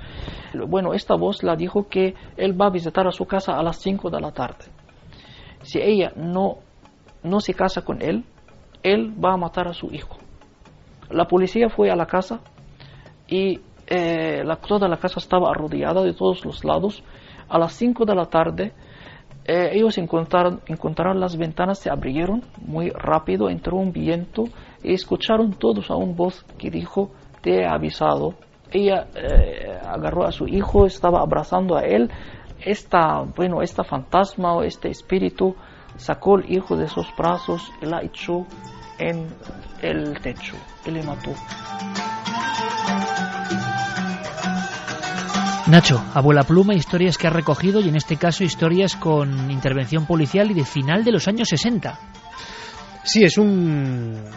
apareció publicado eh, mm, como testimonio de una de las informaciones recogidas por las investigaciones de Said Ismail, un periodista egipcio que suele publicar eh, temas en, eh, de este sentido ¿no? en el periódico Al-Akhbar, ¿no? en las noticias. Como vemos, es un, caso que a nosotros nos llama la atención ¿no? por estar enfocado y enmarcado en la tradición islámica, en el mundo árabe, pero que tendría muchos paralelos en lo que hoy denominamos eh, bueno, nuestra tradición occidental, ¿no? nuestra propia tradición eh, natural. Y sin embargo vemos que mm, eh, tanto en un entorno como en el otro los, eh, los ámbitos, los problemas siempre son muy parecidos. ¿no? Y Aparecen voces, aparece un increscendo y el tema sexual por en medio también, ¿eh? otra vez. Efectivamente, antes lo comentaba mm, Andrés Guijarro, el tema sobre todo, como bien comentabas ahora, de la, de la fenomenología extraña y sobre todo con esos eh, pequeños matices, esos, esos flecos eh, vinculados al mundo de la sexualidad de los jinas, pues nos resulta bastante curioso, ¿no? Y tiene una serie de, de salientes que todavía, uy, todavía no tienen explicación. Es curioso, Nacho, luego me comentarás porque hay periodistas, algunos, eh, curiosos eh, en cuanto a su proceder, porque informa de este tipo de sucesos, envueltos de leyenda, envueltos en ocasiones de datos, y bueno, sus publicaciones no dejan de ser un material sumamente interesante, como esto que nos cuenta ahora Carlos Chevalier, y es las oraciones tradicionales, no las que emplea el exorcista, sino las oraciones, vamos a decir, para salir al paso, o casi em, las frases que se comentan, se dicen, esto imagino que es tradición puramente popular, entre quienes creen que estos chinos pueden aparecerse en cualquier momento. Escucha, ya veréis qué interesante. La más efectiva eh, dicen que es pronunciar la frase en el nombre de Dios en árabe, Bismillah. Suena fortísimo, repetida y, enérgicamente. Sin embargo, los sufíes de Al-Ándalus tenían por costumbre algo todavía mucho más corto, que era pronunciar el pronombre sagrado, él, en, árabe. Él, en árabe, eh, referido a Dios, se dice hua, pronunciado con, no como H aspirada, sino con lo más profundo de la garganta, cerca del esternón. Eh, eso pronunciado con una cadencia como de fa sostenido era eh, lo que hacía que cualquier yin maligno eh, se, apartara rápidamente y si era un yin creyente ayudara al hombre a, seguir por la vía del Islam que había elegido. Esto en el fondo es llegar a lo más profundo y lo más humanizado de los ritos, como cuando escuchamos en la eterna Galicia, todavía hoy, hacer el círculo alrededor de uno para protegerse de las ánimas o de las apariciones. Pequeña ritualística, ¿no? Pero muy interesante, un valor antropológico tremendo. Como, por ejemplo, este gesto, este gesto que me sorprende porque lo he escuchado en algún otro lugar del mundo. Veréis qué curioso. Eh, hay algunas costumbres, por ejemplo, extrañas que hacen, por ejemplo, en la boda. Eh, en las zonas, por ejemplo, populares, que, por ejemplo, el, novio o el marido eh, pone su ropa al contrario, al revés. Eh, bueno, él dice que esto para también para expulsar a los espíritus y los, los genios, algo así. Por ejemplo, él pone la ropa íntima al contrario. Ritos cotidianos, Nacho, ritos cotidianos que se siguen practicando en el Cairo del 2012. Desde luego que sí, nos hace ver un poco, mm, bueno, esa frontera, no ese limes tan, tan sutil y en, ocasiones difícil de, interpretar y, ¿no? y de concebir, en el sentido de que este tipo de, tradiciones pues eh, bueno pues rompen este tipo de como digo de, fronteras no en ocasiones mm, Andrés mm, también seguramente tendrá más información para, para aportar eh, datos. En el mundo musulmán todo aquel fenómeno extraño, todo aquel fenómeno insólito, siempre se relaciona con el mundo de los, de los ¿no? de los espíritus, de los jinnas. Y sin embargo, eh, bueno, pues eh, la manera más sencilla de buscar protección ante lo insólito es el, el Corán, ¿no? Em, cualquier objeto sagrado, cualquier objeto eh, cotidiano, mejor dicho, adquiere esa sacralidad eh, llevando escritos sobre él eh, versos del Corán, ¿no? o el simple, el simple gesto de mencionar el nombre de, de Alá, el nombre de, Dios, sacraliza y parece proteger a, los, a las personas que puedan tener este tipo de, problemas. ¿no? Es uno, por ejemplo, de los eh, amuletos más famosos de, del mundo árabe es la, mano de, Fátima. ¿no? El más conocido, quizá, ¿no? Quizá, efectivamente, es la mano de, Fátima, en el sentido de que mm, bueno, las, las diferentes teorías, las diferentes hipótesis de trabajo que intentan explicar la sacralidad de este objeto es quizá el que eh, la propia mano, la propia mano del ser humano lo que nos hace es escribir el nombre de Alá, ¿no? esta mano abierta, ¿no? esta mano eh, derecha. ¿no? son quizá esos elementos que a nosotros nos resultan insólitos, pero que desde el mundo, desde mejor dicho, desde el punto de vista de una persona árabe, pues quizá, en, mejor dicho, desde un, no un árabe, sino un musulmán, quizá tiene también esos matices de, de verosimilitud. En muchos lugares del mundo islámico yo he visto esas manos abiertas y otras incluso solamente en lugares más pobres. Recuerdo la frontera de Túnez con Argelia, eh, las manos mm, que habían sido manchadas en barro quizá y puesta en el dintel de las puertas, Como si fuese una mano que ahuyenta eh, a ese mundo o a ese inframundo que puede estar rondando. Andrés, y realmente la magia es una forma cotidiana de protegerse, pero como siempre, la magia tiene peldaños que no deben recorrerse. Tú al principio del programa decías algo que dicen idénticamente, por ejemplo, los exorcistas eh, en España, los exorcistas oficiales, siempre ponen al espiritismo, a la magia y a la invocación como, incluso la Ouija, por supuesto, el elemento por donde estos seres entran en la vida de los hombres y las mujeres. Y esto se repite en el Islam. Sí, efectivamente, así, es en tanto que bueno, la magia, es decir, las energías que se mueven en la magia son energías eh, del mundo sutil, es decir, son, no, son, no, es un mundo espiritual, no son eh, energías del mundo espiritual, sino que son energías más próximas al mundo material, son del mundo intermedio. Entonces, entrar, eh, involucrarse, digamos, en este tipo de rituales que normalmente tienen un elemento invocatorio, mm, que por cierto, esta es una de las razones por las que se supone que no eh, eh, dice la tradición islámica que el, intentar el contacto con los yunun nos perjudica a nosotros y les perjudica a ellos, en el sentido de que eh, como gran parte de estos rituales tienen, tienen que ver con un o, tienen, tienen elementos invocatorios, es decir, se les, se solicita la ayuda de estos seres o se les invoca de forma directa o indirecta, muchas veces de forma indirecta y sin ser consciente de ellos, de ello el invocador, pero se les invoca de alguna forma, es decir, en el sentido de que se, se, eh, uno intenta eh, formar parte de alguna forma, utilizar elementos de su mundo, eh, pueden, llegar, pueden llegar a creerse lo que no son, es decir, puede llegar a perjudicarle en el sentido de que mm, estos seres tienen una tendencia al endiosamiento, es decir, al, al, ver que los seres humanos necesitan de ellos, intentar pues hacer que los seres humanos les adoren o les rindan culto o les, o les ofrenden cosas, etcétera. Y esto, desde el punto de vista de la religión islámica, es algo por lo que ellos tendrán que rendir cuentas, puesto que no es su función ni es eh, este, este culto y esta veneración se le debe solo a Dios, ¿no? Entonces, en, ese sentido, la magia es perjudicial para el ser humano, o en fin, la magia eh, en ese sentido, ¿no? Para, para crear causas en este mundo, utilizando elementos del mundo intermedio, no es beneficioso para el ser humano y tampoco es beneficioso para estos seres del mundo intermedio que se ven involucrados, ¿no? Eh, y sí, en tanto que hay siempre un elemento invocatorio, es una puerta, claro, es una puerta de acceso. ¿no? Y hablando de puertas, Andrés, ¿la Ouija o algo similar en el mundo islámico? ¿Se tiene conocimiento de No existe, no, no. La Ouija, bueno, incluso, no, no, no.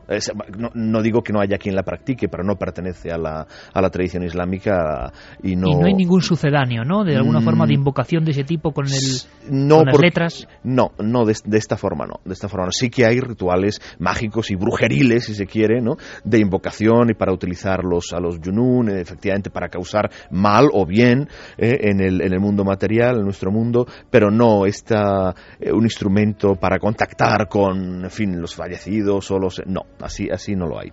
Bueno, vamos a escuchar algo que sí que hay y que es curioso. Eh, cuando hemos trabajado en alguna ocasión en otro mundo tan distinto como el de Japón, la cultura japonesa, sus mitos, sus fantasmas, al final están en los trazos paralelos, que es lo que queremos un poco observar, lo universal de estos fenómenos del hombre y de lo que parece que no es el hombre, quién sabe. Eh, en Japón, por ejemplo, hay una creencia tremenda de las casas de mal augurio, las casas que están, por ejemplo, junto a lagos, junto a charcas, sobre todo junto a canalizaciones de agua, eh, puentes donde queda agua acumulada, sobre todo el agua estancada.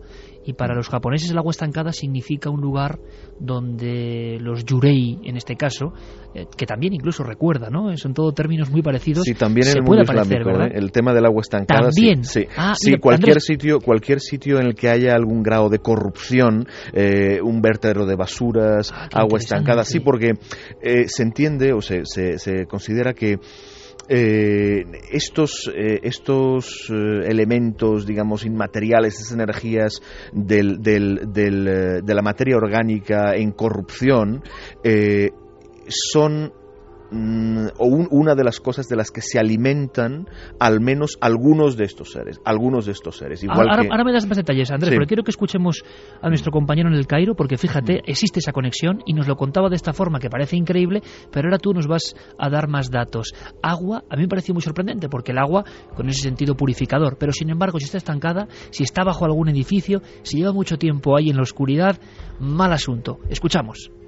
Eh, además de las historias de, las per- de, de la voz que pueden escuchar del agua, que por ejemplo se arrojaban mujeres en, las, en la agua eh, y eh, por ejemplo puede ser una, una mujer se suicida, por ejemplo un hombre se suicida y después de muchos, a lo largo de muchos años se podía, se podía escuchar una voz que le llama desde el agua. Esto pasaba muchas veces en las aldeas. Sí, siempre en, en las aldeas eh, hay una relación entre el agua y las fantasmas. Siempre cuando estás cerca, tienes una casa cerca de un lugar que tiene agua, un canal de agua, por ejemplo, un brazo de, río Nilo, es, hay posibilidad de ver algo extraño. Alguien que te llame desde el agua, una voz extraña, algún ruido, Alguien que te llame desde el agua. Qué curioso paralelismo ha surgido aquí, Andrés, ¿verdad?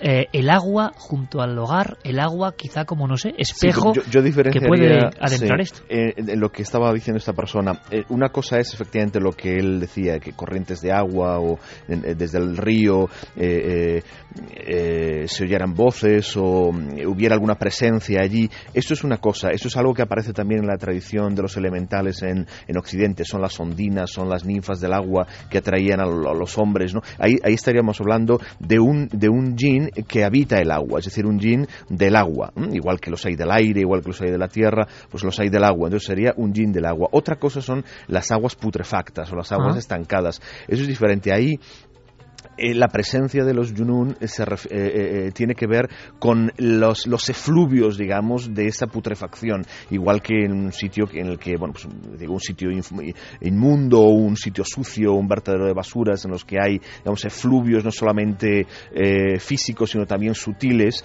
estos son los que atraen, ¿no? Estos, y normalmente, claro, se dice efectivamente los, es los yunun que, que habitan estos, estos lugares, los yunun que se alimentan de la putrefacción o de las o de las eh, eh, los, los, los efluvios sutiles de la putrefacción son normalmente yunun negativos, ¿no? Son, son, son eh, malvados o son, o son perversos o no son mm, luminosos, digamos, ¿no? No necesariamente perversos, satánicos, demoníacos, como decía, simplemente es que hay que entender que la- la- el concepto de yunun, sobre todo los que causan molestias, ¿no? Los que causan problemas, ¿no? Al, al ser humano, no es exactamente como decíamos el concepto del, de Satán. En el mundo cristiano, el, eh, lo satánico, los de- eh, al final Satán se ha terminado convirtiendo en una especie de antidios, ¿no?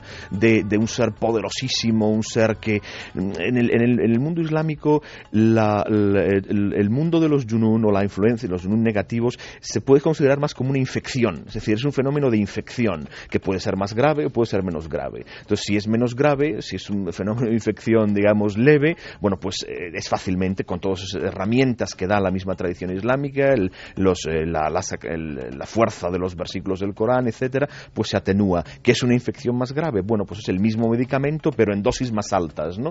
Eh, entonces no, no tiene ese componente, no tiene, incluso los mismos exorcismos, si se, si se ven, y algunos grabados, en fin, y filmados, eh, no tienen ese componente tan solemne como tiene el, exorcismo católico. Es una cosa mucho más cotidiana. Es muy interesante esas entrevistas que, que, que aparecían en este libro que comentaba al principio de los, de los los exorcistas, eh, como con la naturalidad, claro, es, algo a lo que ellos se enfrentan todos los días, ¿no? la naturalidad con la que hablaban de los diversos grados de posesión, de, cómo afrontaban ellos el, ritual, en fin, de forma muchísimo más cotidiana, muchísimo más natural que no el exorcismo como lo entendemos y que, y que nos viene a la cabeza pues cuando mencionamos la palabra exorcismo, se nos aparece el padre Carras inmediatamente y la película, ¿no? Con toda esa parafernalia y todo eso. Pero no, quizá es, mucho más, porque se cree realmente en ello, porque da la sensación de que en muchas ocasiones incluso hay eh, cierta lejanía, eh, incluso de los propios exorcistas, y hemos hablado en alguna ocasión con ellos, bueno, cierta lejanía del fenómeno. Quizá mm. en el mundo islámico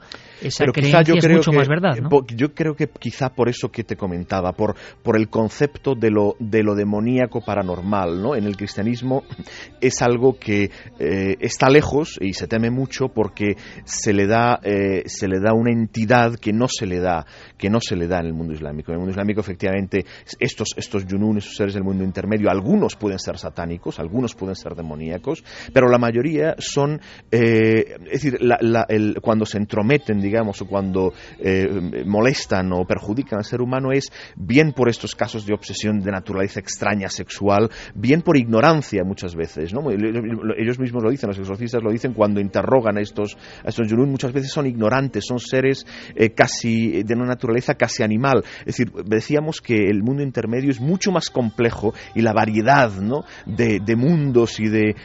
En la, tradición islámica tradicional, incluso cuando se habla de los yunus, se habla de tribus, de naciones, de jerarquías, de, eh, con una gran variedad, con una gran... Eh, pues resulta, resulta un poco escalofriante, Andrés, porque es un poco también eh, el retrato de las razas de, del inframundo. ¿no? Vamos a hacer una cosa. Por lógica, no podemos dejar nuestro país, España, a un lado, con toda la tradición. Eh, lugares como Granada, por ejemplo, están eh, repletos de historias, pero historias que como en un bucle curioso, como si estos seres, sea lo que sean, no supiesen de nuestro tiempo, nuestro espacio, nuestras convenciones, siguiesen apareciendo. Y fijaos, casi como colofón a este planeo por este mundo del que no se habla habitualmente. Una sorpresa grande me la dio un juez, ni más ni menos, y un abogado de Estado, un hombre importantísimo y además gran cronista en Granada, César Girón. Le pido a nuestro compañero Noel Calero que localice el documento de César Girón, porque en siglo XXI hubo varias observaciones, claro, en el entorno próximo a la Alhambra, en entornos próximos eh, con una historia muy bien definida que conecta con todo esto que estamos hablando, y se hablaba de la figura de un niño vestido al modo árabe. Pero claro, hablamos de un caso que fue investigado, que hubo juicios e investigaciones por parte del Tribunal de Menores, que hubo una serie de historias extrañísimas, puro expediente X, pero las apariciones ocurrían en zona de ruinas. Y además, como si fuese final y colofón de todo esto que hemos contado, parece una de esas historias de amor, quién sabe, pero claro, con documentos judiciales, con actas, es una historia sorprendente que quiero que escuchéis en boca del propio investigador, del propio juez, César Girón. Es un suceso muy reciente de una niña que decía tener la visión de un niño moro que la perseguía, que se asomaba a la ventana del dormitorio en que dormía, que la despertaba por la noche, que se reía a su lado, que le tiraba del pelo, bueno, en definitiva, que estaba junto a ella casi incesantemente y que además la molestaba. Y es un supuesto muy reciente, tan reciente como de principios de este siglo, del año 2002 tanto que fue eh, dio lugar a que esta niña fuese tratada por un equipo interdisciplinar, por médicos, psicólogos, pedagogos, y en principio se llegó a la única conclusión de que se trataba de una, una niña que estaba enferma, de una que presentaba una modalidad de neurosis. Ahora, lo realmente sorprendente es que la niña, que estaba en una institución del barrio de la Vicín, fue trasladada a otro lugar fuera de la provincia de Granada y solo con eso dejó de referir esta circunstancia. El acoso de este niño molesto, este ente que decía que la perturbaba y que ella describía como un niño vestido de moro. Y insisto, hablamos del año 2002. Esto es un buen punto final, ¿verdad? Porque estábamos hablando tradiciones, leyendas, antigüedad, textos sagrados que ya casi nadie entiende en el mundo moderno y tan aprisa, y de pronto desde el ámbito judicial una investigación en un lugar ni más ni menos como Granada, que no es cualquiera cosa, ¿verdad? Y la aparición de el típico ser quizá de entre dos mundos. Yo no sé qué es ni deja de ser. Sé que existen los expedientes, que existe la investigación y que tenemos la fortuna de que una autoridad en el ámbito de la justicia nos lo cuente. Esa niña se alejó de ese lugar y dejó de ver esa historia. Una historia que es el calco de lo que Andrés Guijarro, de lo que Nacho Ares y Santiago nos comentaban, ¿no? De la tradición. Pero la tradición a veces, algunas veces, parece que sigue presentándose y manifestándose.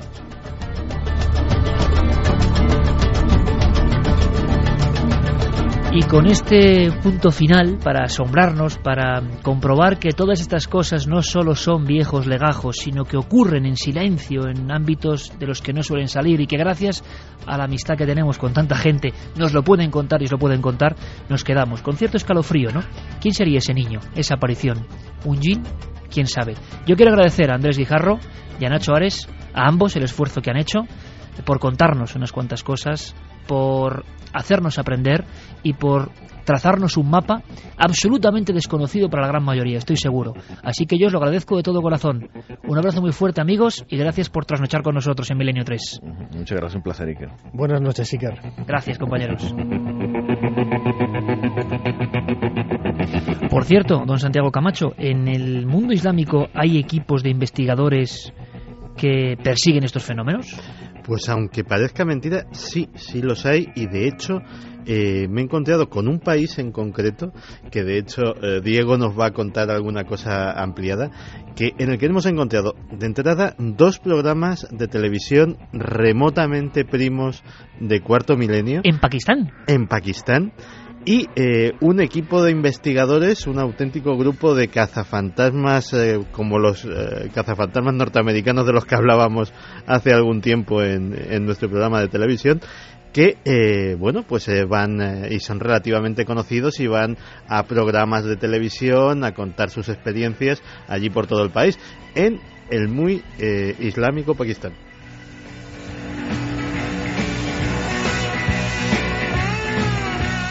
Bueno, pues después de conocer un poco el mundo de los jinn, de los yenum, de los amores casi casi de ultratumba, de las tradiciones que luego se convierten en casos que han pasado incluso en nuestro propio país y han llegado a los papeles de la justicia, de conocer un poco que hasta en las pirámides hubo tradiciones de seres inmateriales, de conocer también, ¿por qué no?, que las ruinas, lugares como los vertederos y ámbitos con aguas estancadas no son muy recomendables, porque puede aparecernos lo imposible de repente, después de conocer historias de la policía y de supuestas muertes, e incluso de investigadores que publican en los periódicos de mayor tirada del mundo islámico, después de conocer todo eso, yo os invito a una tercera hora que puede ser apasionante.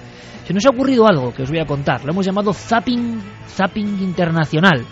De vez en cuando tenemos que saber qué se hace por ese mundo, ese mundo sorprendente. Países diferentes, lenguajes por supuesto diferentes, pero el misterio como punto de mira.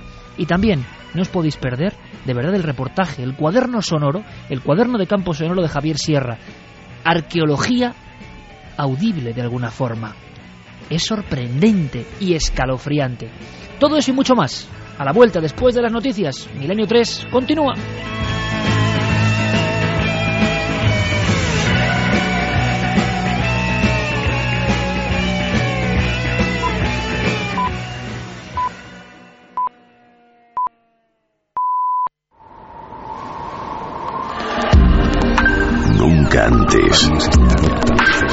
Habías estado tan cerca de lo desconocido.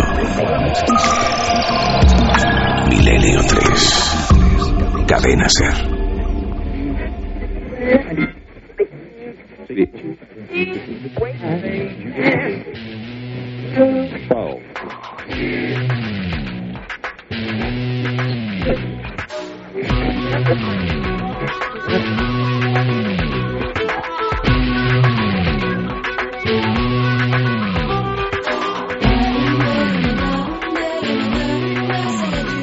Sí, el dial de la radio, el dial de la conexión con la vida, las ondas que nos cuentan las cosas que ocurren.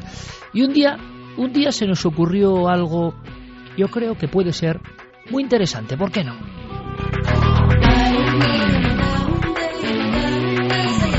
En mi cabeza, la sensación de intentar conocer, o por lo menos en retazos, en flashes, saber, comprobar ¿por qué no decirlo? Casi espiar lo que hacen otros programas parecidos a los nuestros en otros lugares del mundo, en lugares incluso exóticos donde no eh, imaginamos, ¿no? Donde nos parecería insólito esa función de contar los misterios.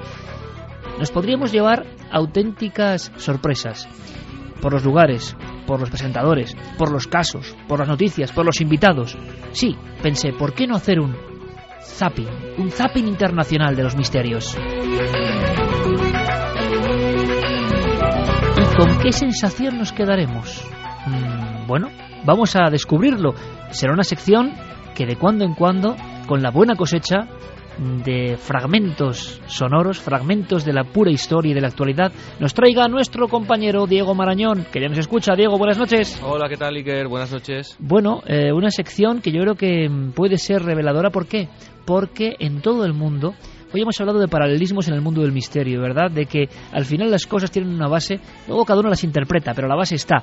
Y esto en lo que es la comunicación y el misterio parece que también se cumple. Estamos viviendo, quizá Diego, una edad de oro en la radio y la televisión de estos temas?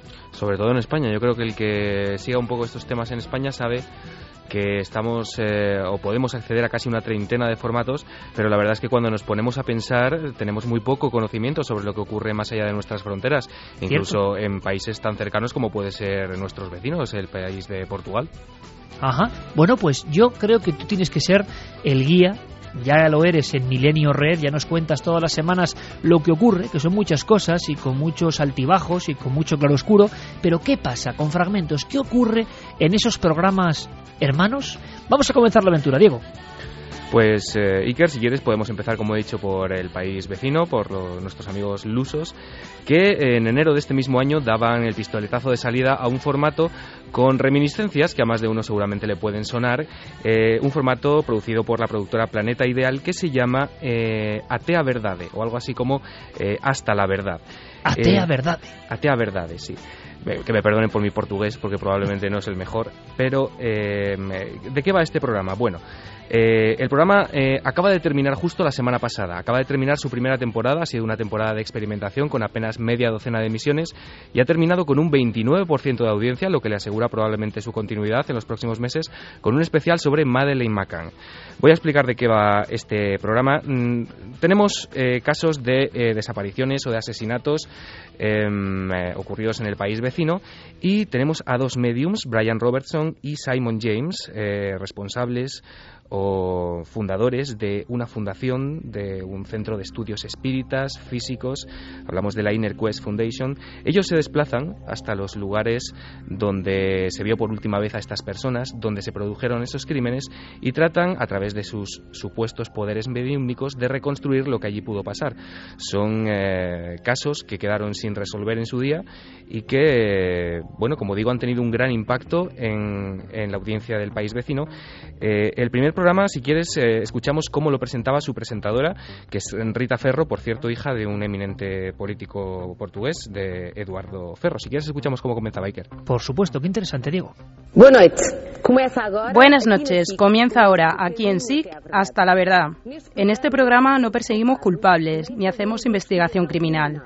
Buscamos la verdad, la paz y la tranquilidad a través del trabajo realizado por dos medios reconocidos en todo el mundo y con gran práctica de colaboración con los cuerpos de policía internacionales, Brian Robertson y Simon James. En cada uno de los programas abordaremos dos casos de muerte o desapariciones envueltos en el misterio. El objetivo es siempre el mismo, devolver la serenidad a familiares y amigos cercanos. Devolver a serenidad a familiares y amigos de las víctimas. Bueno, y lo tenemos, búsqueda psíquica, ¿no? Investigación psíquica y desde luego lo que me ha dejado aterrorizado es la audiencia, 29%. Madre mía, ¿quién lo pillara? Bueno, eh, con las cifras que se mueven en, Portugal eso equivale a unos 700.000 espectadores, lo cual muy no bien, está muy nada bien. mal. Eh, bueno, ¿y quiénes son Brian Robertson y Simon James? Bueno, pues son dos mediums eh, que se presentan como personas con gran experiencia que han colaborado con la policía de, varias, de varios países eh, a nivel europeo, con más de 30 años de experiencia y que son a su vez profesores de mediums en la facultad, por ejemplo, de Arthur Findlay en Inglaterra. Profesores Eh, de mediums. Profesores de mediums. Ellos descubrieron sus facultades y decidieron aplicarlas eh, a la docencia. Están experimentando con otra gente que, mm, que bueno que puede ser o que puede estar capacitada para hacer lo que ellos mismos hacen. Si quieres, también podemos escuchar cómo en ese programa los presentaban a ellos dos. Vamos allá. El ser humano suele considerar como su verdad aquello que sus cinco sentidos consiguen alcanzar. Por eso apenas usa el 10% de las capacidades de su cerebro. ¿Qué otras capacidades tenemos? Intuición, dotes psíquicas, mediumnidad. ¿Habrá otras realidades paralelas a lo que conseguimos ver y oír? ¿Y qué podemos hacer cuando el mundo material no nos da todas las respuestas? Simon James y Brian Robertson son dos mediums canadienses de renombre internacional y piensan en otra dimensión de la vida. Consideran que el mundo espiritual es tan real como este en el que vivimos. Brian ha trabajado durante más de 30 años en los campos psíquico y mediúmnico. Es un profesor muy reputado en una universidad de Inglaterra, donde forma a otros profesores de mediumnidad. Actualmente es profesor de la Inner Quest Foundation de Canadá, un centro de estudios espirituales y psíquicos. Simon decidió aplicar sus poderes psíquicos a la docencia. Licenciado en Psicología Aplicada, es vicepresidente de la Inner Quest Foundation y su trabajo es reconocido en todo el mundo. Acostumbrados a colaborar con la policía para resolver casos de personas secuestradas, asesinadas o desaparecidas, Brian y Simon están en Portugal por primera vez. Desde luego, Diego, hay que decirlo, buena música, buena introducción, lo del 10% del cerebro, bueno, ya se sabe, mucha polémica en torno a eso, pero la gran pregunta, ¿aciertan o no? ¿Descubren cosas o no?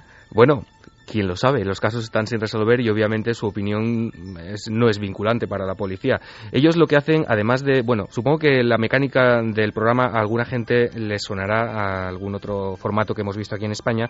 Eh, los familiares de las personas desaparecidas o asesinadas en este caso, además de estar en plató junto a estos mediums, em, esta- son testigos de cómo estas dos personas se desplazan realmente hasta la escena del crimen y, mm, digamos, de alguna manera perciben o em, son capaces de, em, de, ver, de ver lo que ocurrió en aquel momento, ¿no?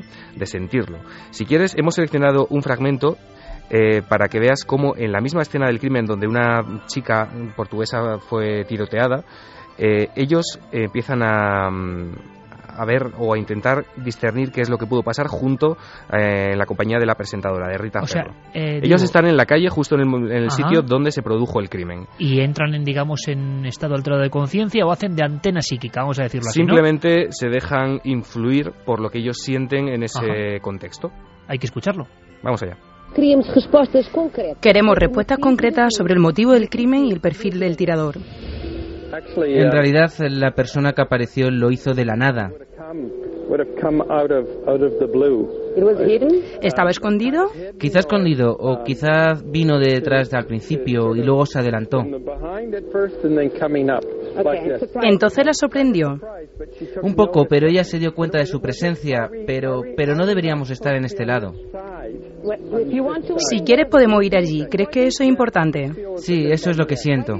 ¿Por qué sientes que tiene importancia, Brian? No lo sé, en realidad siento como si la hubiesen parado y alguien que viniese de esta zona. ¿Sabes si hubo dos disparos? Sí, los hubo. Dos disparos en el corazón. En el corazón, porque siento. ¿Y sabes si.? Porque creo poder ver los casquillos de las balas. Y es casi como si uno hubiese acertado y el otro se desviara. Es muy extraño. Pero sigo viendo dos. Definitivamente siento que ella lo vio. Definitivamente es un hombre, pero quizá ni siquiera reparó realmente en él.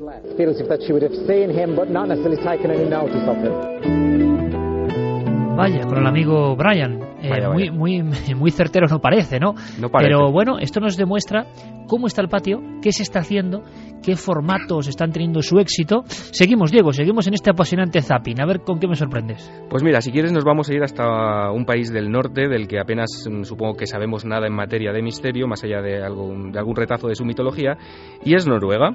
Vamos a irnos hasta la NRK, que es la Corporación de Radiodifusión Noruega, la compañía de radio y televisión pública de ese país, eh, un ente que al igual que puede ser Televisión Española pertenece al gobierno noruego y que es la principal organización mediática del país. Allí se emite desde hace Iker, atención porque mm, el dato no es baladí, se emite desde 1925, atención, el programa de radio infantil con mayor recorrido del mundo.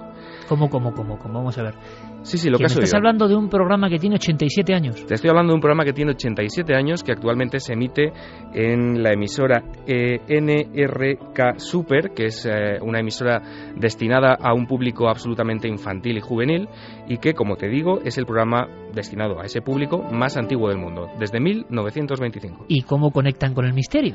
Pues fíjate, no es un programa que esté dedicado al 100% al misterio. Eh, ellos lo que hacen es soltar temas de debate, proponerlo a una serie de niños e incluso a alguna serie de expertos. Te vas a sorprender con algunos de los nombres que van a aparecer aquí discutiendo con ellos. Em, si quieres, lo que em, yo creo que para hacerte una idea de, de cómo funciona esto, vamos a poner un primer corte que se dedica a estudiar eh, la relación que puede haber entre Dios y los extraterrestres. Vamos a escuchar. mía. Fíjate, es para niños. Esto en, en el frío noruego, reunión de niños, estoy alucinando, Diego. Totalmente. Yo creo que además es un formato absolutamente original que sería desde mi punto de vista casi inconcebible de escuchar por estas latitudes y lo que vamos a ver es una lo que vamos a oír mejor dicho es ¿Cómo radio. inconcebible? Lo vamos a copiar de inmediato, vamos.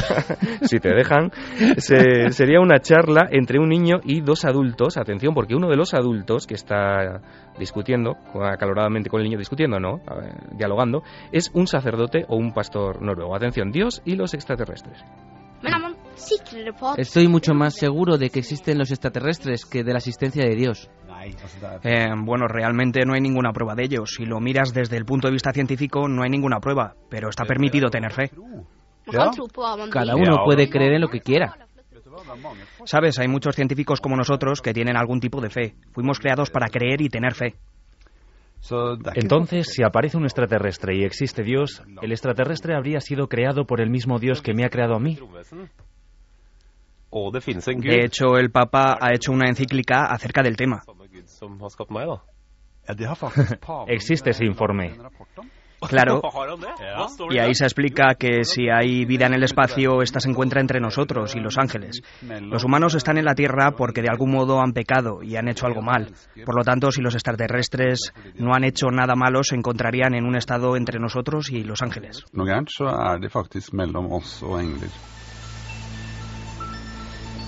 Tengo que decir, amigos eh, milenarios, que he alucinado muchas veces en mi vida. Yo sabía que Diego, es que yo sabía cómo es Diego Marañón, que es un absoluto crack, ¿eh? porque estas cosas. Solo Santi Camacho puede, puede traernos cosas de este tipo. eh, y que esto, rocen- esto me supera. Esto, esto ha superado incluso a Santi Camacho, con creces, tengo que decirlo, Santi. Discusión de dioses y extraterrestres en el frío de Noruega con niños. y en la radio pública ¡Buah! Es fantástico, es maravilloso, me, me encanta la idea. Esto Eh, hay, eso- que darle, hay que hacerlo. hay que darle también las gracias por traducírnoslo a un buen amigo que se llama Gregorio Peña, que está por allí y que fue quien nos puso sobre la pista Oh, de esto. Gregorio, muchísimas gracias. Eh, hemos viajado de Portugal a Noruega en este caso, pero qué bonito, o sea, son cosas que, que no se le pasan a uno por la cabeza y yo tengo que decirlo. Qué mejores preguntas, ¿eh? Eh, qué preguntas más mágicas y más certeras que Hay- las de los niños. Hay un corte más, Iker, si quieres. Vamos ¿eh? allá. Hay un corte más sobre qué apariencia tienen los extraterrestres. Ojo, porque aquí quien discute es el niño, bueno, supongo que otro niño, pero atención, con el astrobiólogo Hans Amundsen, nada menos, al loro. Eh, y por cierto, un niño que imagino que será como Javier Sierra, pero en noruego. Vamos allá. Men, men hvis det fins noen vesener, hvordan Si existen los extraterrestres, ¿qué apariencia tendrían? Yo creía cuando era pequeño que los extraterrestres eran verdes, con grandes orejas puntiagudas y cuatro dedos. Hay quien ha investigado en Estados Unidos a gente que ha sido abducida por un ovni. Y esta gente habla sobre la apariencia de los extraterrestres. Y comentan que hay tres tipos de alienígenas. Unos que son muy pequeños, enanos y todos calvos, con cara alargada. Otros que son medianos, y otros que son muy grandes y con grandes brazos. ¿Es que vienen de distintos planetas o qué?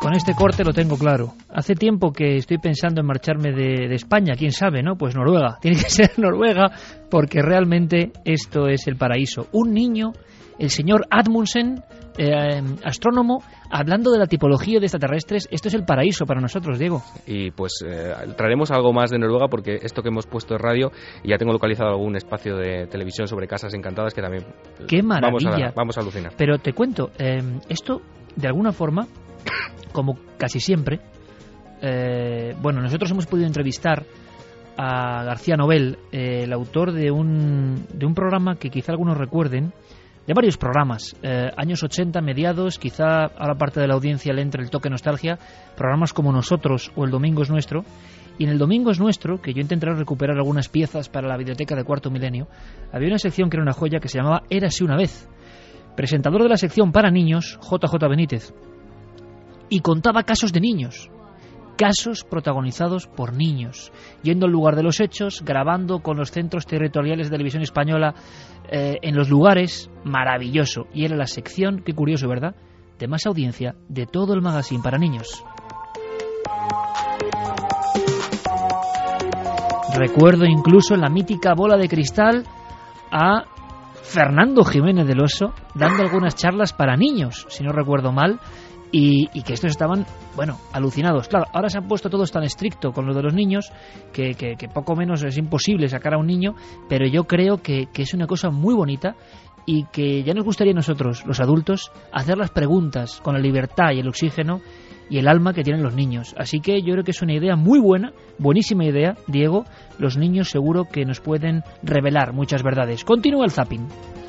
Pues nos vamos, Iker, como te ha apuntado antes Santi, hasta Pakistán. Allí eh, nos hemos encontrado justo antes del programa con un par de sorpresas. Una de ellas es el programa RAF, tal como suena. RAF. RAF, sí, en el que además nos hemos encontrado con una escena un tanto peculiar en el que un eh, una víctima del misterio entraba casi en estado de shock, en ataque de pánico, y eran los responsables del programa, los cámaras y el presentador, quienes tenían que estar allí, bueno, pues consolándole y eh, haciéndole ver que no había nada de lo que preocuparse. Otro de ellos es el programa que te traigo yo hoy, Iker, que se llama Wokia Eye tengo que decir que no tengo ni idea de lo que significa porque mi conocimiento del pakistaní es. Sí, porque RAF también es como la aviación inglesa, vamos. Sí, ¿no sí, sí, sí. Bueno, este formato que te traigo y del que vamos a hablar se emite en la cadena Express News desde hace, atención, 12 temporadas, que no es moco de pavo, y se define a sí mismo como el primer reality show de investigación paranormal de Pakistán. Eh, ¿Cómo funciona? Bueno, pues la mayor parte de este programa eh, transcurre en los lugares en los que supuestamente ha ocurrido un fenómeno paranormal. La audiencia se comunica con con el presentador, con los responsables del programa y les hace ver que cerca de su casa o incluso en su casa eh, están ocurriendo fenómenos extraños. El equipo se desplaza eh, y de noche, siempre de noche y con cámaras eh, de visión nocturna, se dedican a grabar lo que allí ocurre. Hay que decir que los resultados mmm, brillan francamente por su ausencia en la mayoría de las ocasiones. De todas formas, Diego, no es por nada, pero en Pakistán y de noche con iShot ya da miedo de por sí. Claro. Sí, sí, sí. Y además, bueno, la cosa se complementa con una postproducción eh, de, de, música absolutamente espeluznante y con algunos efectos pues muy típicos de este, de este tipo de programas. La verdad es que no hemos doblado los cortes porque además de no tener mucho que doblar, ya que la mayoría del programa se tiran media hora eh, paseándose por los muros, la mayoría de las veces en ruinas, eh, lo que vas a escuchar es, si quieres lo escuchamos, es más o menos el ambiente que se puede palpar a lo largo de toda la emisión. Iker. Venga, nos metemos en ese ambiente en Pakistán.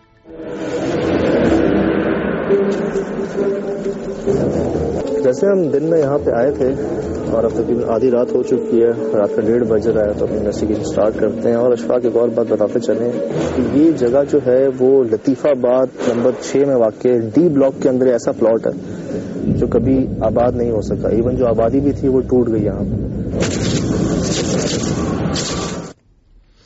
me está imaginando, ¿sabes qué, Diego? Dime. En Pakistán, en una barriada, aquellos que tenían los caníbales, que tenían en las ollas trozos de personas. No sé si recuerdas Eh, desde luego el ambiente ya de por sí es tremendo y este programa entonces intenta capturar al misterio como los míticos realities ingleses, británicos de hace unos cuantos años. Tal cual. Y además, fíjate que qué casualidad que se emite todos los domingos desde medianoche en la cadena Express News. Los presentadores son Sayad Salim y Arsalan Faruqi y bueno, como el cuarto milenio, eh, de alguna forma, eh, reality cuarto milenio pakistaní. Es, eh, sí, al menos es algo con lo que lo podríamos comparar. Pero ojo, porque además es que estamos hablando de un formato muy, muy exitoso, muy seguido en aquel país que, como digo, lleva 12 temporadas en antena. Ni más ni menos.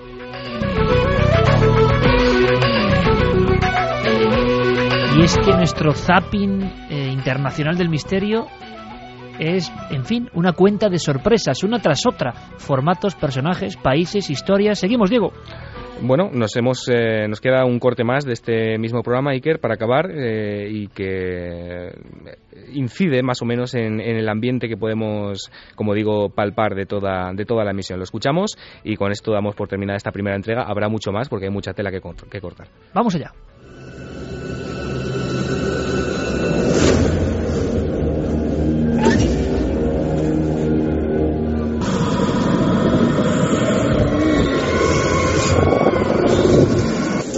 las tendidas a.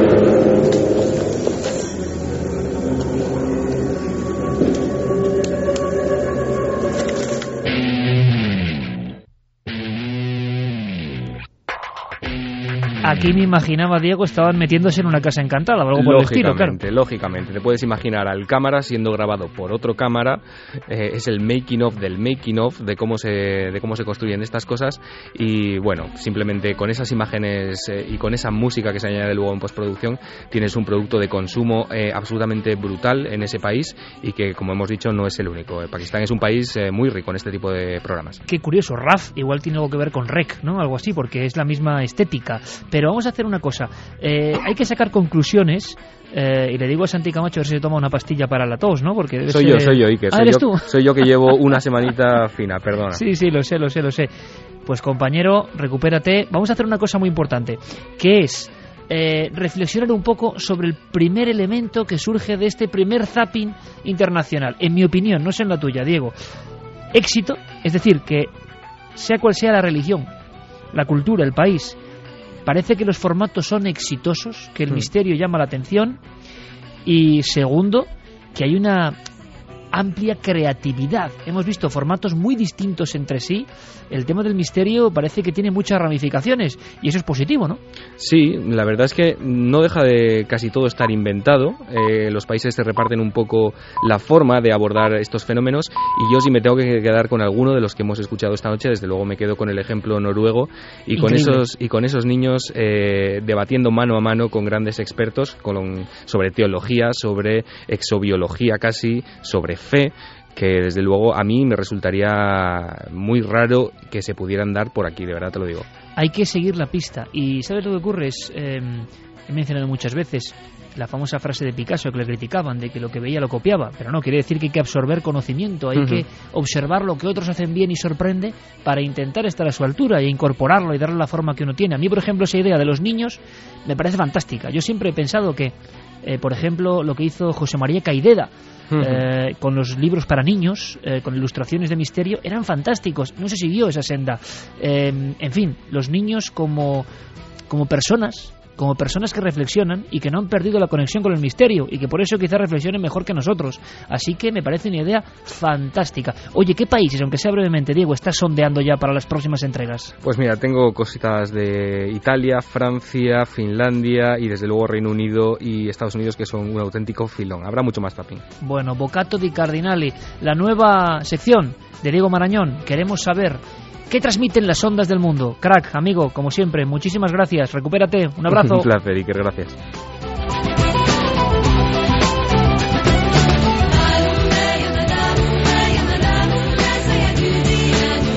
Esta será la sintonía, la peculiar sintonía de ese dial, dial universal, zapping del misterio.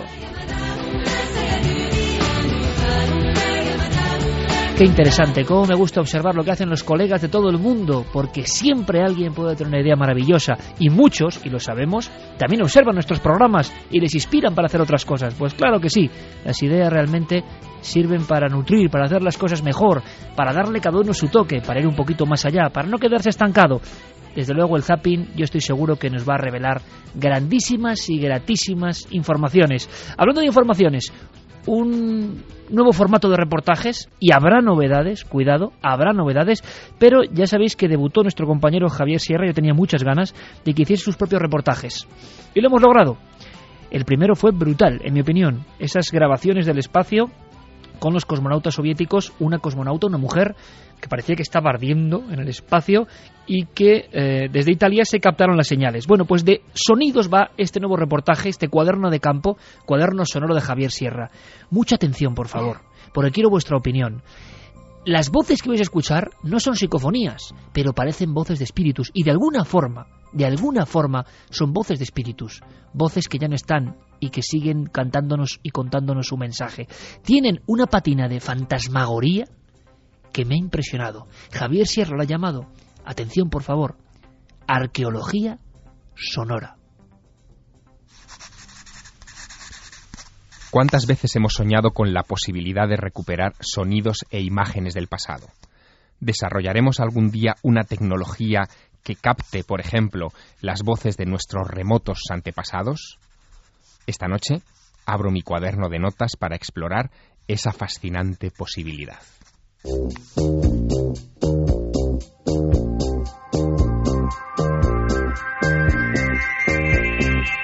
Hace solo unos días saltaba a la prensa internacional una curiosa noticia. El Servicio de Parques Nacionales de los Estados Unidos anunciaba haber encontrado en una vieja cabaña de Nueva Jersey un singular tesoro. Se trataba de una docena de cilindros de cera propiedad de Thomas Alva Edison, en los que el genial inventor, hace 120 años, había estado ensayando la grabación de sonidos y voces.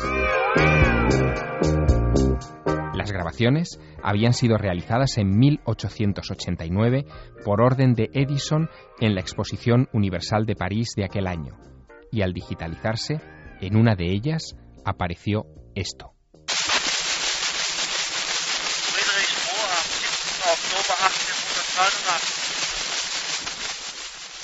Se trata de la primera grabación que existe de un líder político en la historia.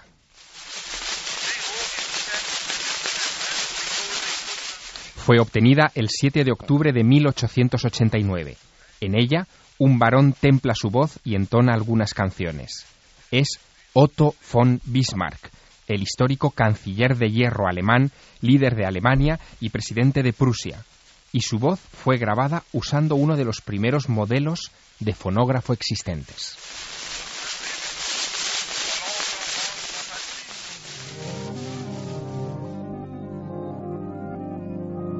En realidad, los primeros intentos por obtener sonidos del pasado son algo más antiguos. Los primeros científicos que lo intentaron solo buscaban un medio para grabarlos, pero no llegaron nunca a plantearse qué mecanismo podrían utilizar después para reproducirlos. En marzo de 2008, la Universidad de Stanford hizo un descubrimiento impresionante. Casi 30 años antes que la máquina de Edison grabara a Bismarck, un impresor y librero francés llamado Edouard Léon Scott de Martinville había logrado poner en marcha lo que él llamó la máquina para escribir sonidos. Y tuvo un éxito que por azares de la historia ha pasado desapercibido hasta ahora. David Giovannoni, del proyecto First Sounds, Primeros Sonidos, nos lo cuenta. Durante los últimos dos años hemos descubierto grabaciones de audio que fueron obtenidas antes de que Edison inventara el fonógrafo. Nos centramos en los sonidos grabados más antiguos que hemos encontrado en París, realizados entre 1857 y 1860, 20 años antes de que Edison inventara el fonógrafo.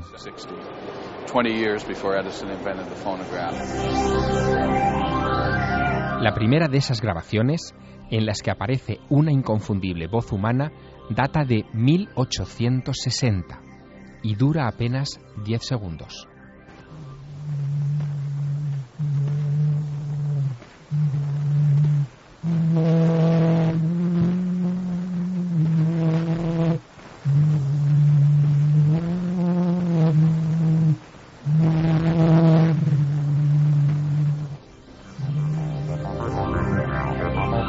Este documento es verdaderamente histórico. Se trata de la voz humana más antigua jamás registrada. Recoge el timbre de una mujer desconocida entonando una popular canción de cuna francesa, Au clair de la lune. Lo que escuchamos es el estribillo muy ralentizado de esa tonadilla que, comparada, por ejemplo, con la versión que aparece en una película de Marisol de 1973, sonaría así. Esa canción la cantaba en el colegio hace más de mil años. Au clair de la lune, mon ami Pierrot. Prêtez-moi ta plume pour écrire mon... Compárenla, por favor, otra vez con la grabación de Scott de Martinville, ahora algo más acelerada.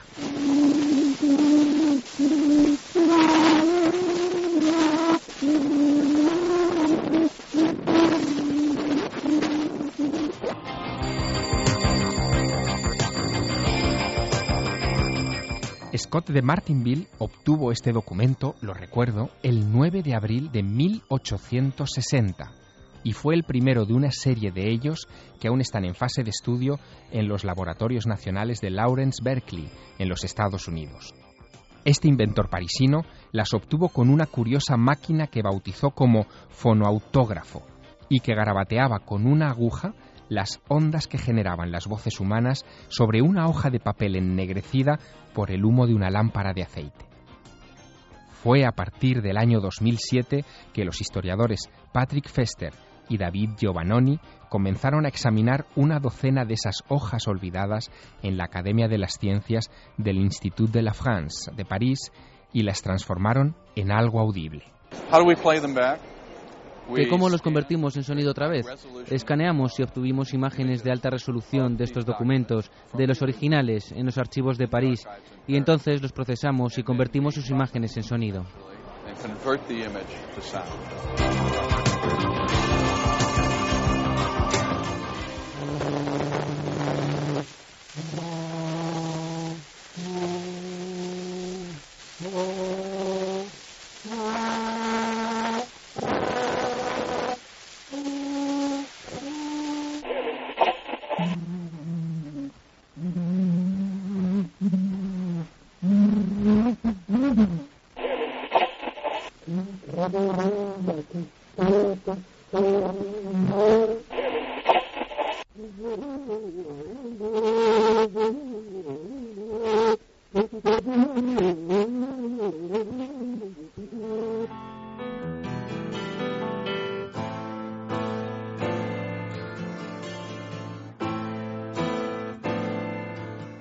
Piénselo por un segundo. Estas son las grabaciones acústicas más antiguas de la humanidad. Producen una extraña impresión, como si de repente, en pleno siglo XXI, hubiéramos logrado colocar un micrófono en el pasado. Son casi psicofonías. Deben saber que justo ahora los investigadores buscan en el legado olvidado de Scott de Martinville una hoja ahumada particular fue fechada alrededor de 1863 y en ella creen que pueden haberse recogido frases de Abraham Lincoln. ¿Se lo imaginan?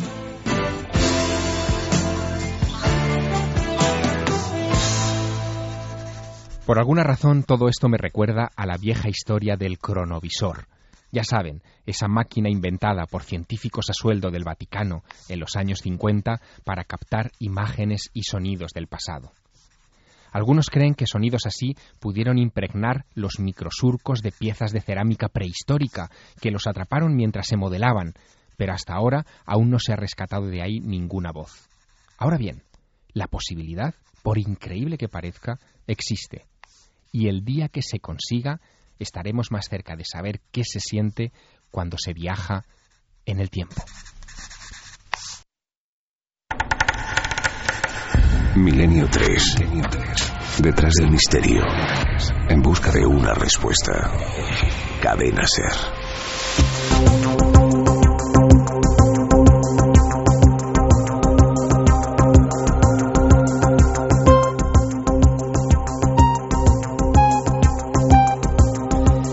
Nuestro compañero Noel Calero, con Jean-Michel Jarre una de las versiones de la segunda parte o segundo trabajo, Oxígeno 713. Una forma también de viajar en el tiempo y un lujo para este equipo los reportajes de Javier Sierra. A mí, volver a escuchar esas voces me ha dejado muy impresionado. Es exactamente eso, como si uno pusiese el oído en el gran muro del tiempo.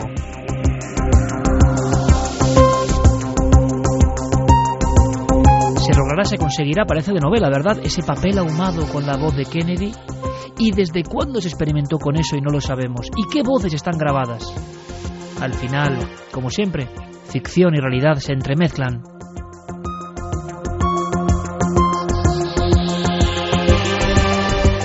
Arqueología sonora. Casi nada está ocurriendo ahora, se está investigando, están surgiendo esos cánticos desde las brumas del otro lado del tiempo y casi casi los siglos para contarnos cosas. ¿Qué mensajes se grabaron? ¿Qué secretos estaban en esos formatos nuevos? En fin, hablamos casi casi de alguna forma de los discos duros, prácticamente 150 años antes de la creación del primer chip. La información es poder, que duda cabe, y nosotros queremos también conocer las vuestras, vuestras opiniones, vuestras informaciones, vuestros datos. Carlos Largo, compañero. Pues sí que la encuesta ha variado muy poco. En la página web ikerjiménez.com proponíamos esta semana por qué las posesiones y las apariciones son un fenómeno universal. El 67,5% opina porque hay una realidad ajena al ser humano que se manifiesta y el 32,5% porque la mente humana crea esas fantasías. Vamos con los mensajes. Pues por ejemplo, Marco Antonio Alvarado Jimeno nos decía, muy bueno el tema de hoy, gran cultura la islámica y bonito pueblo, místico y sabio. ¿Cuánto tendríamos que aprender de Al-Ándalus, cultura tolerante, sabia y estudiosa? Sumergirse en el mundo árabe es descubrir otros sentidos. Elena nos comentaba que su novio es pakistaní y que a veces le ha contado cosas sobre los jeans y que una de, de las cosas que le ha contado precisamente es que hay gente que los puede controlar. Mauricio Reyes, por ejemplo, también nos decía, los seres humanos vivimos de mitos, leyendas y realidades que predispone a nuestra mente. Un saludo desde Monterrey, México. Eh, hay una, una oyente que nos comentaba, por ejemplo, que es muy interesante, Nora Dris, que el agua, el agua de rosas, azahar o el aceite de oliva se utilizan también como vehículo de salida del yin del cuerpo poseído. Antes de acabar el exorcismo se le pregunta al ser cómo quiere abandonarlo y entre múltiples opciones se usa esta. El agua es por así decirlo su vivienda. Se dice que el rey de todos los yin tiene su trono en el fondo del mar. Con respuesta a la pregunta sobre las casas encantadas decir que sí existen. Y yo he tenido la mala experiencia de vivir en una de ellas. Bueno, pues como nos gustaría que nos contara la experiencia, porque no es normal, se es muy discreto con quien no comparte en ocasiones. Lo hemos vivido, eh, la religión o le consideran forastero, nos ha pasado en algunos países. Es difícil cuando las personas se abren, entonces sí que lo cuentan, pero no hay mucha casuística. Yo estoy recordando una historia que nos contó nuestro colega Juan G. Vallejo hace ya unos cuantos años. Eh, repasaba, no es exactamente sí tierra islámica, pero bueno, hablamos de los bereberes en la zona del, del Rif y un trabajo de una serie de fotógrafos y un autor español, esto era muy interesante, que tenía que ver con los eh, Genum y los Dijins y los seres del desierto. Resumiendo, la historia era que hacían un trabajo puramente científico-antropológico, unas fotografías muy bellas, pero algunas de las noches tuvieron poco menos que salir como alma que lleva el diablo y se vieron, su gestión o no, rodeados realmente por estos fenómenos. Y acabó el equipo que hacía ese trabajo multidisciplinar convencido de que los jeans estaban ahí y estaban un poco indicando que, que molestaban.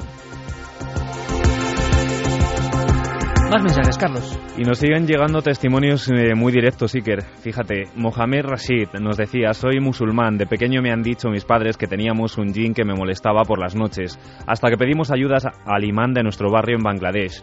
Para protegerse de los jinún se emplean en mi país pequeños papelitos con fragmentos del Corán y se ponen en tres esquinas de la habitación que se quiera proteger. por propia experiencia que viví de pequeño, funciona. Oye, qué bueno. ¿Cómo, cómo se llama este hombre? Mohamed Rashid pues también queremos más datos, qué testimonio más bonito, qué, qué iconografía ¿no? del remedio más curiosa, los papeles en diferentes puntos de la habitación, y a él le ocurrió, no es contar una fábula, a él le ocurrió en Bangladesh. Alucinante. Y además un oyente también, paralelo a este testimonio, por ejemplo, Edgar nos decía, mi padre es español y mi madre árabe y estoy integrado en la cultura árabe. Los jeans también se les puede combatir con sal. Recuerdo que mi abuela me contaba historias de apariciones de jeans y tienen miedo de la sal.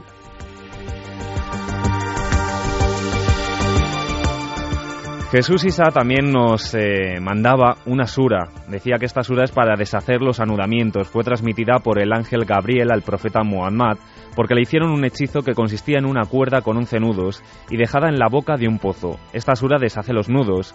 Es la sura del alba, Al-Falak. En el nombre de Dios clemente y misericordioso, me refugio cerca del Señor del alba del día, contra la maldad de los seres que ha creado, contra la maldad de la noche cuando se hace oscura, contra la maldad de los que soplan en los nudos contra la maldad de un envidioso que nos tiene envidia.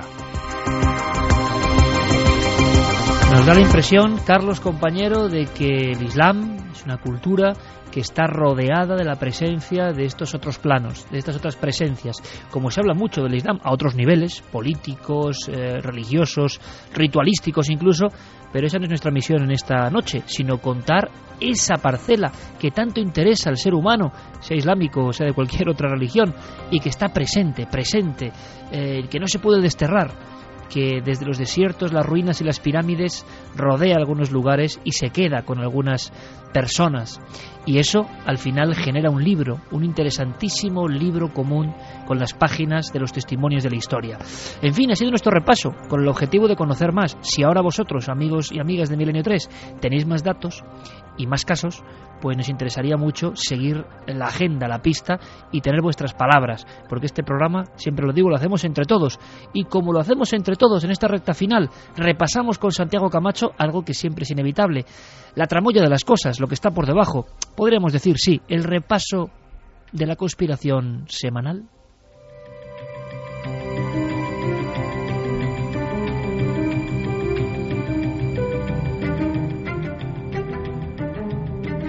Porque Santiago Camacho, en esta ocasión, tenemos que fragmentarlo y contarlo casi en titulares. Ha habido suficientes noticias curiosas, raras, estrambóticas algunas, que no sabemos por qué saltan a la luz justo ahora esta semana y que tienes que, por favor, sacarnos de dudas. Pues vamos a ver, la primera, desde luego, es eh, posiblemente la más grave. El pasado 29 de diciembre la noticia saltó a los titulares de todo el mundo, eso sí, en páginas interiores y en muy pequeño tamaño. Y es que eh, un submarino nuclear ruso había eh, sido víctima de un incendio, había sido pasto de las llamas mientras se hacían unas eh, labores de mantenimiento en las dársenas militares al norte de Moscú. Lo que hace que volvamos a hablar de este asunto es que la revista Blast, una prestigiosa revista rusa dedicada al periodismo de investigación, ha desvelado algo absolutamente sorprendente. Ese 29 de diciembre pasado, no hace ni dos meses, estuvimos al borde de una tragedia que posiblemente hubiera dejado pequeña a la de Chernóbil. ¿Qué sucedió? Eh, durante esas labores de mantenimiento el submarino eh, prendió en llamas y durante 24 horas, durante un día y una noche, los bomberos eh, rusos estuvieron luchando contra las llamas y, mm, como última medida desesperada, hundieron parte del submarino para que de esa forma inundase las zonas afectadas y no se extendiera más el incendio. ¿Por qué tanta desesperación? Porque lo que se ha sabido ahora es que el submarino estaba intacto con toda su carga bélica. Esto es muy grave. El K-84, el Yekaterinburg, es posiblemente la columna vertebral de la flota del norte rusa. Es un eh, aparato, es, un, eh, es una nave de 167 metros de largo que pesa más de 18.000 toneladas y que lleva una dotación a bordo de 16 misiles balísticos intercontinentales R-29, cada uno de ellos dotado con cuatro cabezas nucleares. Pues bien, el incendio estaba a punto de llegar no a esos misiles nucleares que curiosamente son bastante estables y que bueno, sería grave que les afectasen las llamas, pero no catastrófico, pero sí al punto más débil del barco, la sala de torpedos, la misma sala de torpedos que, por ejemplo, en el año 2000 provocó la tragedia del K-141, del Kursk. Si la sala de torpedos se hubiese visto afectada por el incendio, si hubiese estallado alguno de esos torpedos que, por ejemplo, como sucedió en el caso del Kursk, son capaces de provocar una explosión que eh, se registra como 3 o 4 grados en la escala Richter, para hacernos una idea de la carga que lleva un torpedo de estos, sí que eh, se hubiese hecho una reacción en cadena, sí que se hubiesen visto afectados no solamente los 16 misiles con cuatro cabezas nucleares cada uno, sino los dos reactores nucleares que eh, lleva como planta motriz el submarino y eh, en ese momento pues hubiese habido una catástrofe como la de Chernóbil multiplicada nadie sabe por cuánto. Aquello se consiguió ocultar, eh, pero a día de hoy, apenas dos meses después, la verdad ha salido a la luz. ¿Qué ha pasado en el asunto que ya hemos comentado de refilón en el informativo, ese asunto tan bizarro y tan raro de Eisenhower? Se da vueltas y más vueltas. Ahora un ufólogo Timothy Wood habla de una serie de contactos. ¿Qué podemos contar separando grano y paja, Santi? Pues la verdad es que eh, Carmen lo ha contado muy bien en el informativo, poco hay que añadir a eso. De hecho, eh, básicamente lo realmente notable de la noticia es por qué eh, esto ha llegado a las, a las, grandes agencias informativas y ha llegado a tener una extensión mundial cuando a fin de cuentas son mm, los mismos testimonios que llevan 20 años circulando por eh, los libros, las revistas eh, y los foros más o menos eh, conspiranoicos o, o, ufológicos. A alguien parece que le interesa resucitar algo y surge en ese preciso instante y la gente lo da como noticia de última hora. Pues sí, la verdad es que eh, ya te digo que de momento es lo, es lo único inexplicable porque es un asunto que no aporta nada, que no aporta eh, por, evidentemente ninguna prueba, ni documental, ni circunstancial, ni de ningún otro tipo, más que el testimonio de un par de señores que dicen que vieron, que les contaron y que bueno, pues vale, eh, nos parece muy bien, pero realmente no es, eh, no es algo que aporte gran Sí, Santi, pero aquí tenemos eh, esa problemática que es que es sencillo, parece, quizá no sea tan sencillo, esté todo más programado, no lo sé, lanzar cualquier noticia, sea real o no, sea actual o no, y que se replique inmediatamente a nivel internacional y tenga un eco tremendo sin ningún tipo de comprobación. Sí, lo curioso además en este caso es que muchas veces, eh, pues lógicamente ves el eco que tiene esto en, los foros de, de, opinión y en Internet y automáticamente pues eh, hay mucha gente que dice que bueno, los norteamericanos, que les interesa, pues por la razón que fuera o fuese, pues eh, empezar a revelar o que se crea que lo realmente curioso del asunto es que eh, la noticia ha sido reavivada no por una agencia de noticias norteamericana, sino por la agencia de noticias rusa, por la agencia Novosti. Eh, ¿Qué tipo de intereses, aparte de lo puramente periodístico, puede haber ahí? Pues la verdad es que se me escapa. ¿Con qué terminamos la semana conspiranoica, Santi? Pues terminamos la semana conspiranoica con eh, una figura que eh, no por conocida deja de ser misteriosa, Charles Chaplin.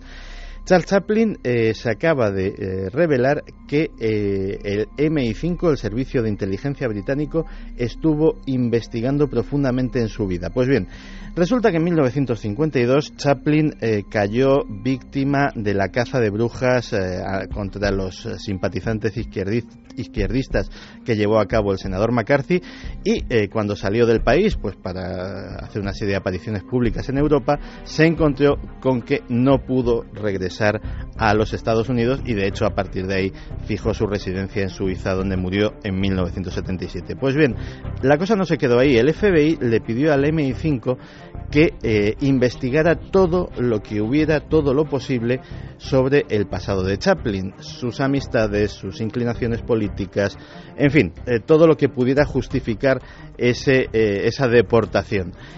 Y el MI5, aparte de no encontrarse gran cosa en cuanto a las, eh, digamos, intenciones eh, antiamericanas de Chaplin, sí se encontró con una sorpresa enorme. Uno de los mejores servicios de inteligencia del planeta no fue capaz de averiguar cómo se llamaba realmente Charles Chaplin ni dónde nació. Se eh, sospechaban que su nombre real era Israel Thornstein y que había nacido en algún lugar de Francia, pero no encontraron ningún eh, documento ni ninguna persona que les eh, atestiguara ni que había nacido en Inglaterra tal y como decía, ni que su verdadero nombre fuera Charles Chaplin, ni que eh, la versión francesa tampoco tenía mucha, mucha verosimilitud. Con lo cual, a día de hoy, lo único que sabemos del origen y del nacimiento de Charles Chaplin es que no sabemos absolutamente nada.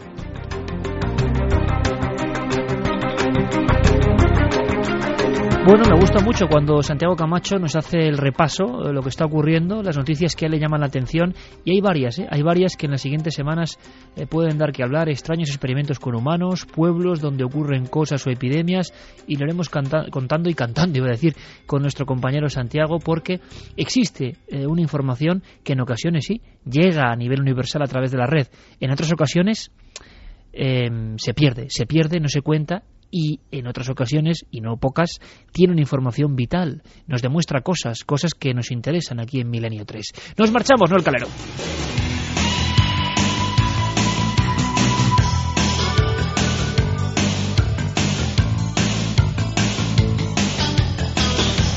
Y nuestro compañero Noel que nos pone esta mítica banda sonora de Rainman, que siempre es inicio de recta final, Santi, quiero agradecerle todo el esfuerzo. Mañana en la televisión, en Cuarto Milenio, muchísimas más cosas. Yo creo que no hay que perderse em, el archivo, vamos a decirlo, no secreto, porque es lo más inquietante que no es secreto, el archivo de fotos con anomalías de la NASA, anomalías misteriosas, ovnis, por ejemplo, luminarias. No está nada mal, ¿verdad?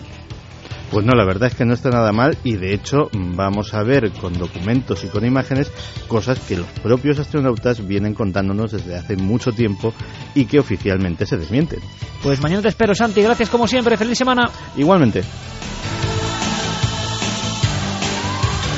Por supuesto, lo mismo para Carlos Largo, Fermín Agustí, Guillermo León, Diego Marañón, Javier Sierra, todo el equipo de Milenio 3, que de una forma u otra siempre intenta traeros una porción durante hora y media, durante dos horas y media, auténtico misterio, auténtica información no oficial, vamos a decirlo así, pero que nos interesa. Hoy comenzábamos con el Islam y con la sensación de estar ahondando en un mundo, sí, ¿por qué no decirlo? Un mundo tabú, aunque los especialistas eh, no quieran afirmarlo, no es fácil conocer datos. Existen los libros, hemos dado recomendaciones y ahora vosotros podéis seguir investigando. Nosotros continuaremos. Desde ya nos ponemos a preparar el próximo programa en siete días. Mañana nos vemos en la televisión en Cuarto Milenio.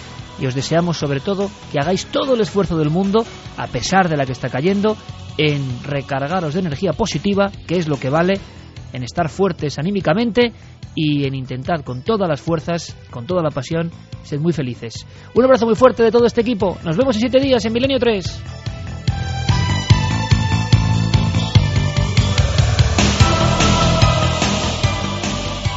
Milenio 3. Cadena Ser.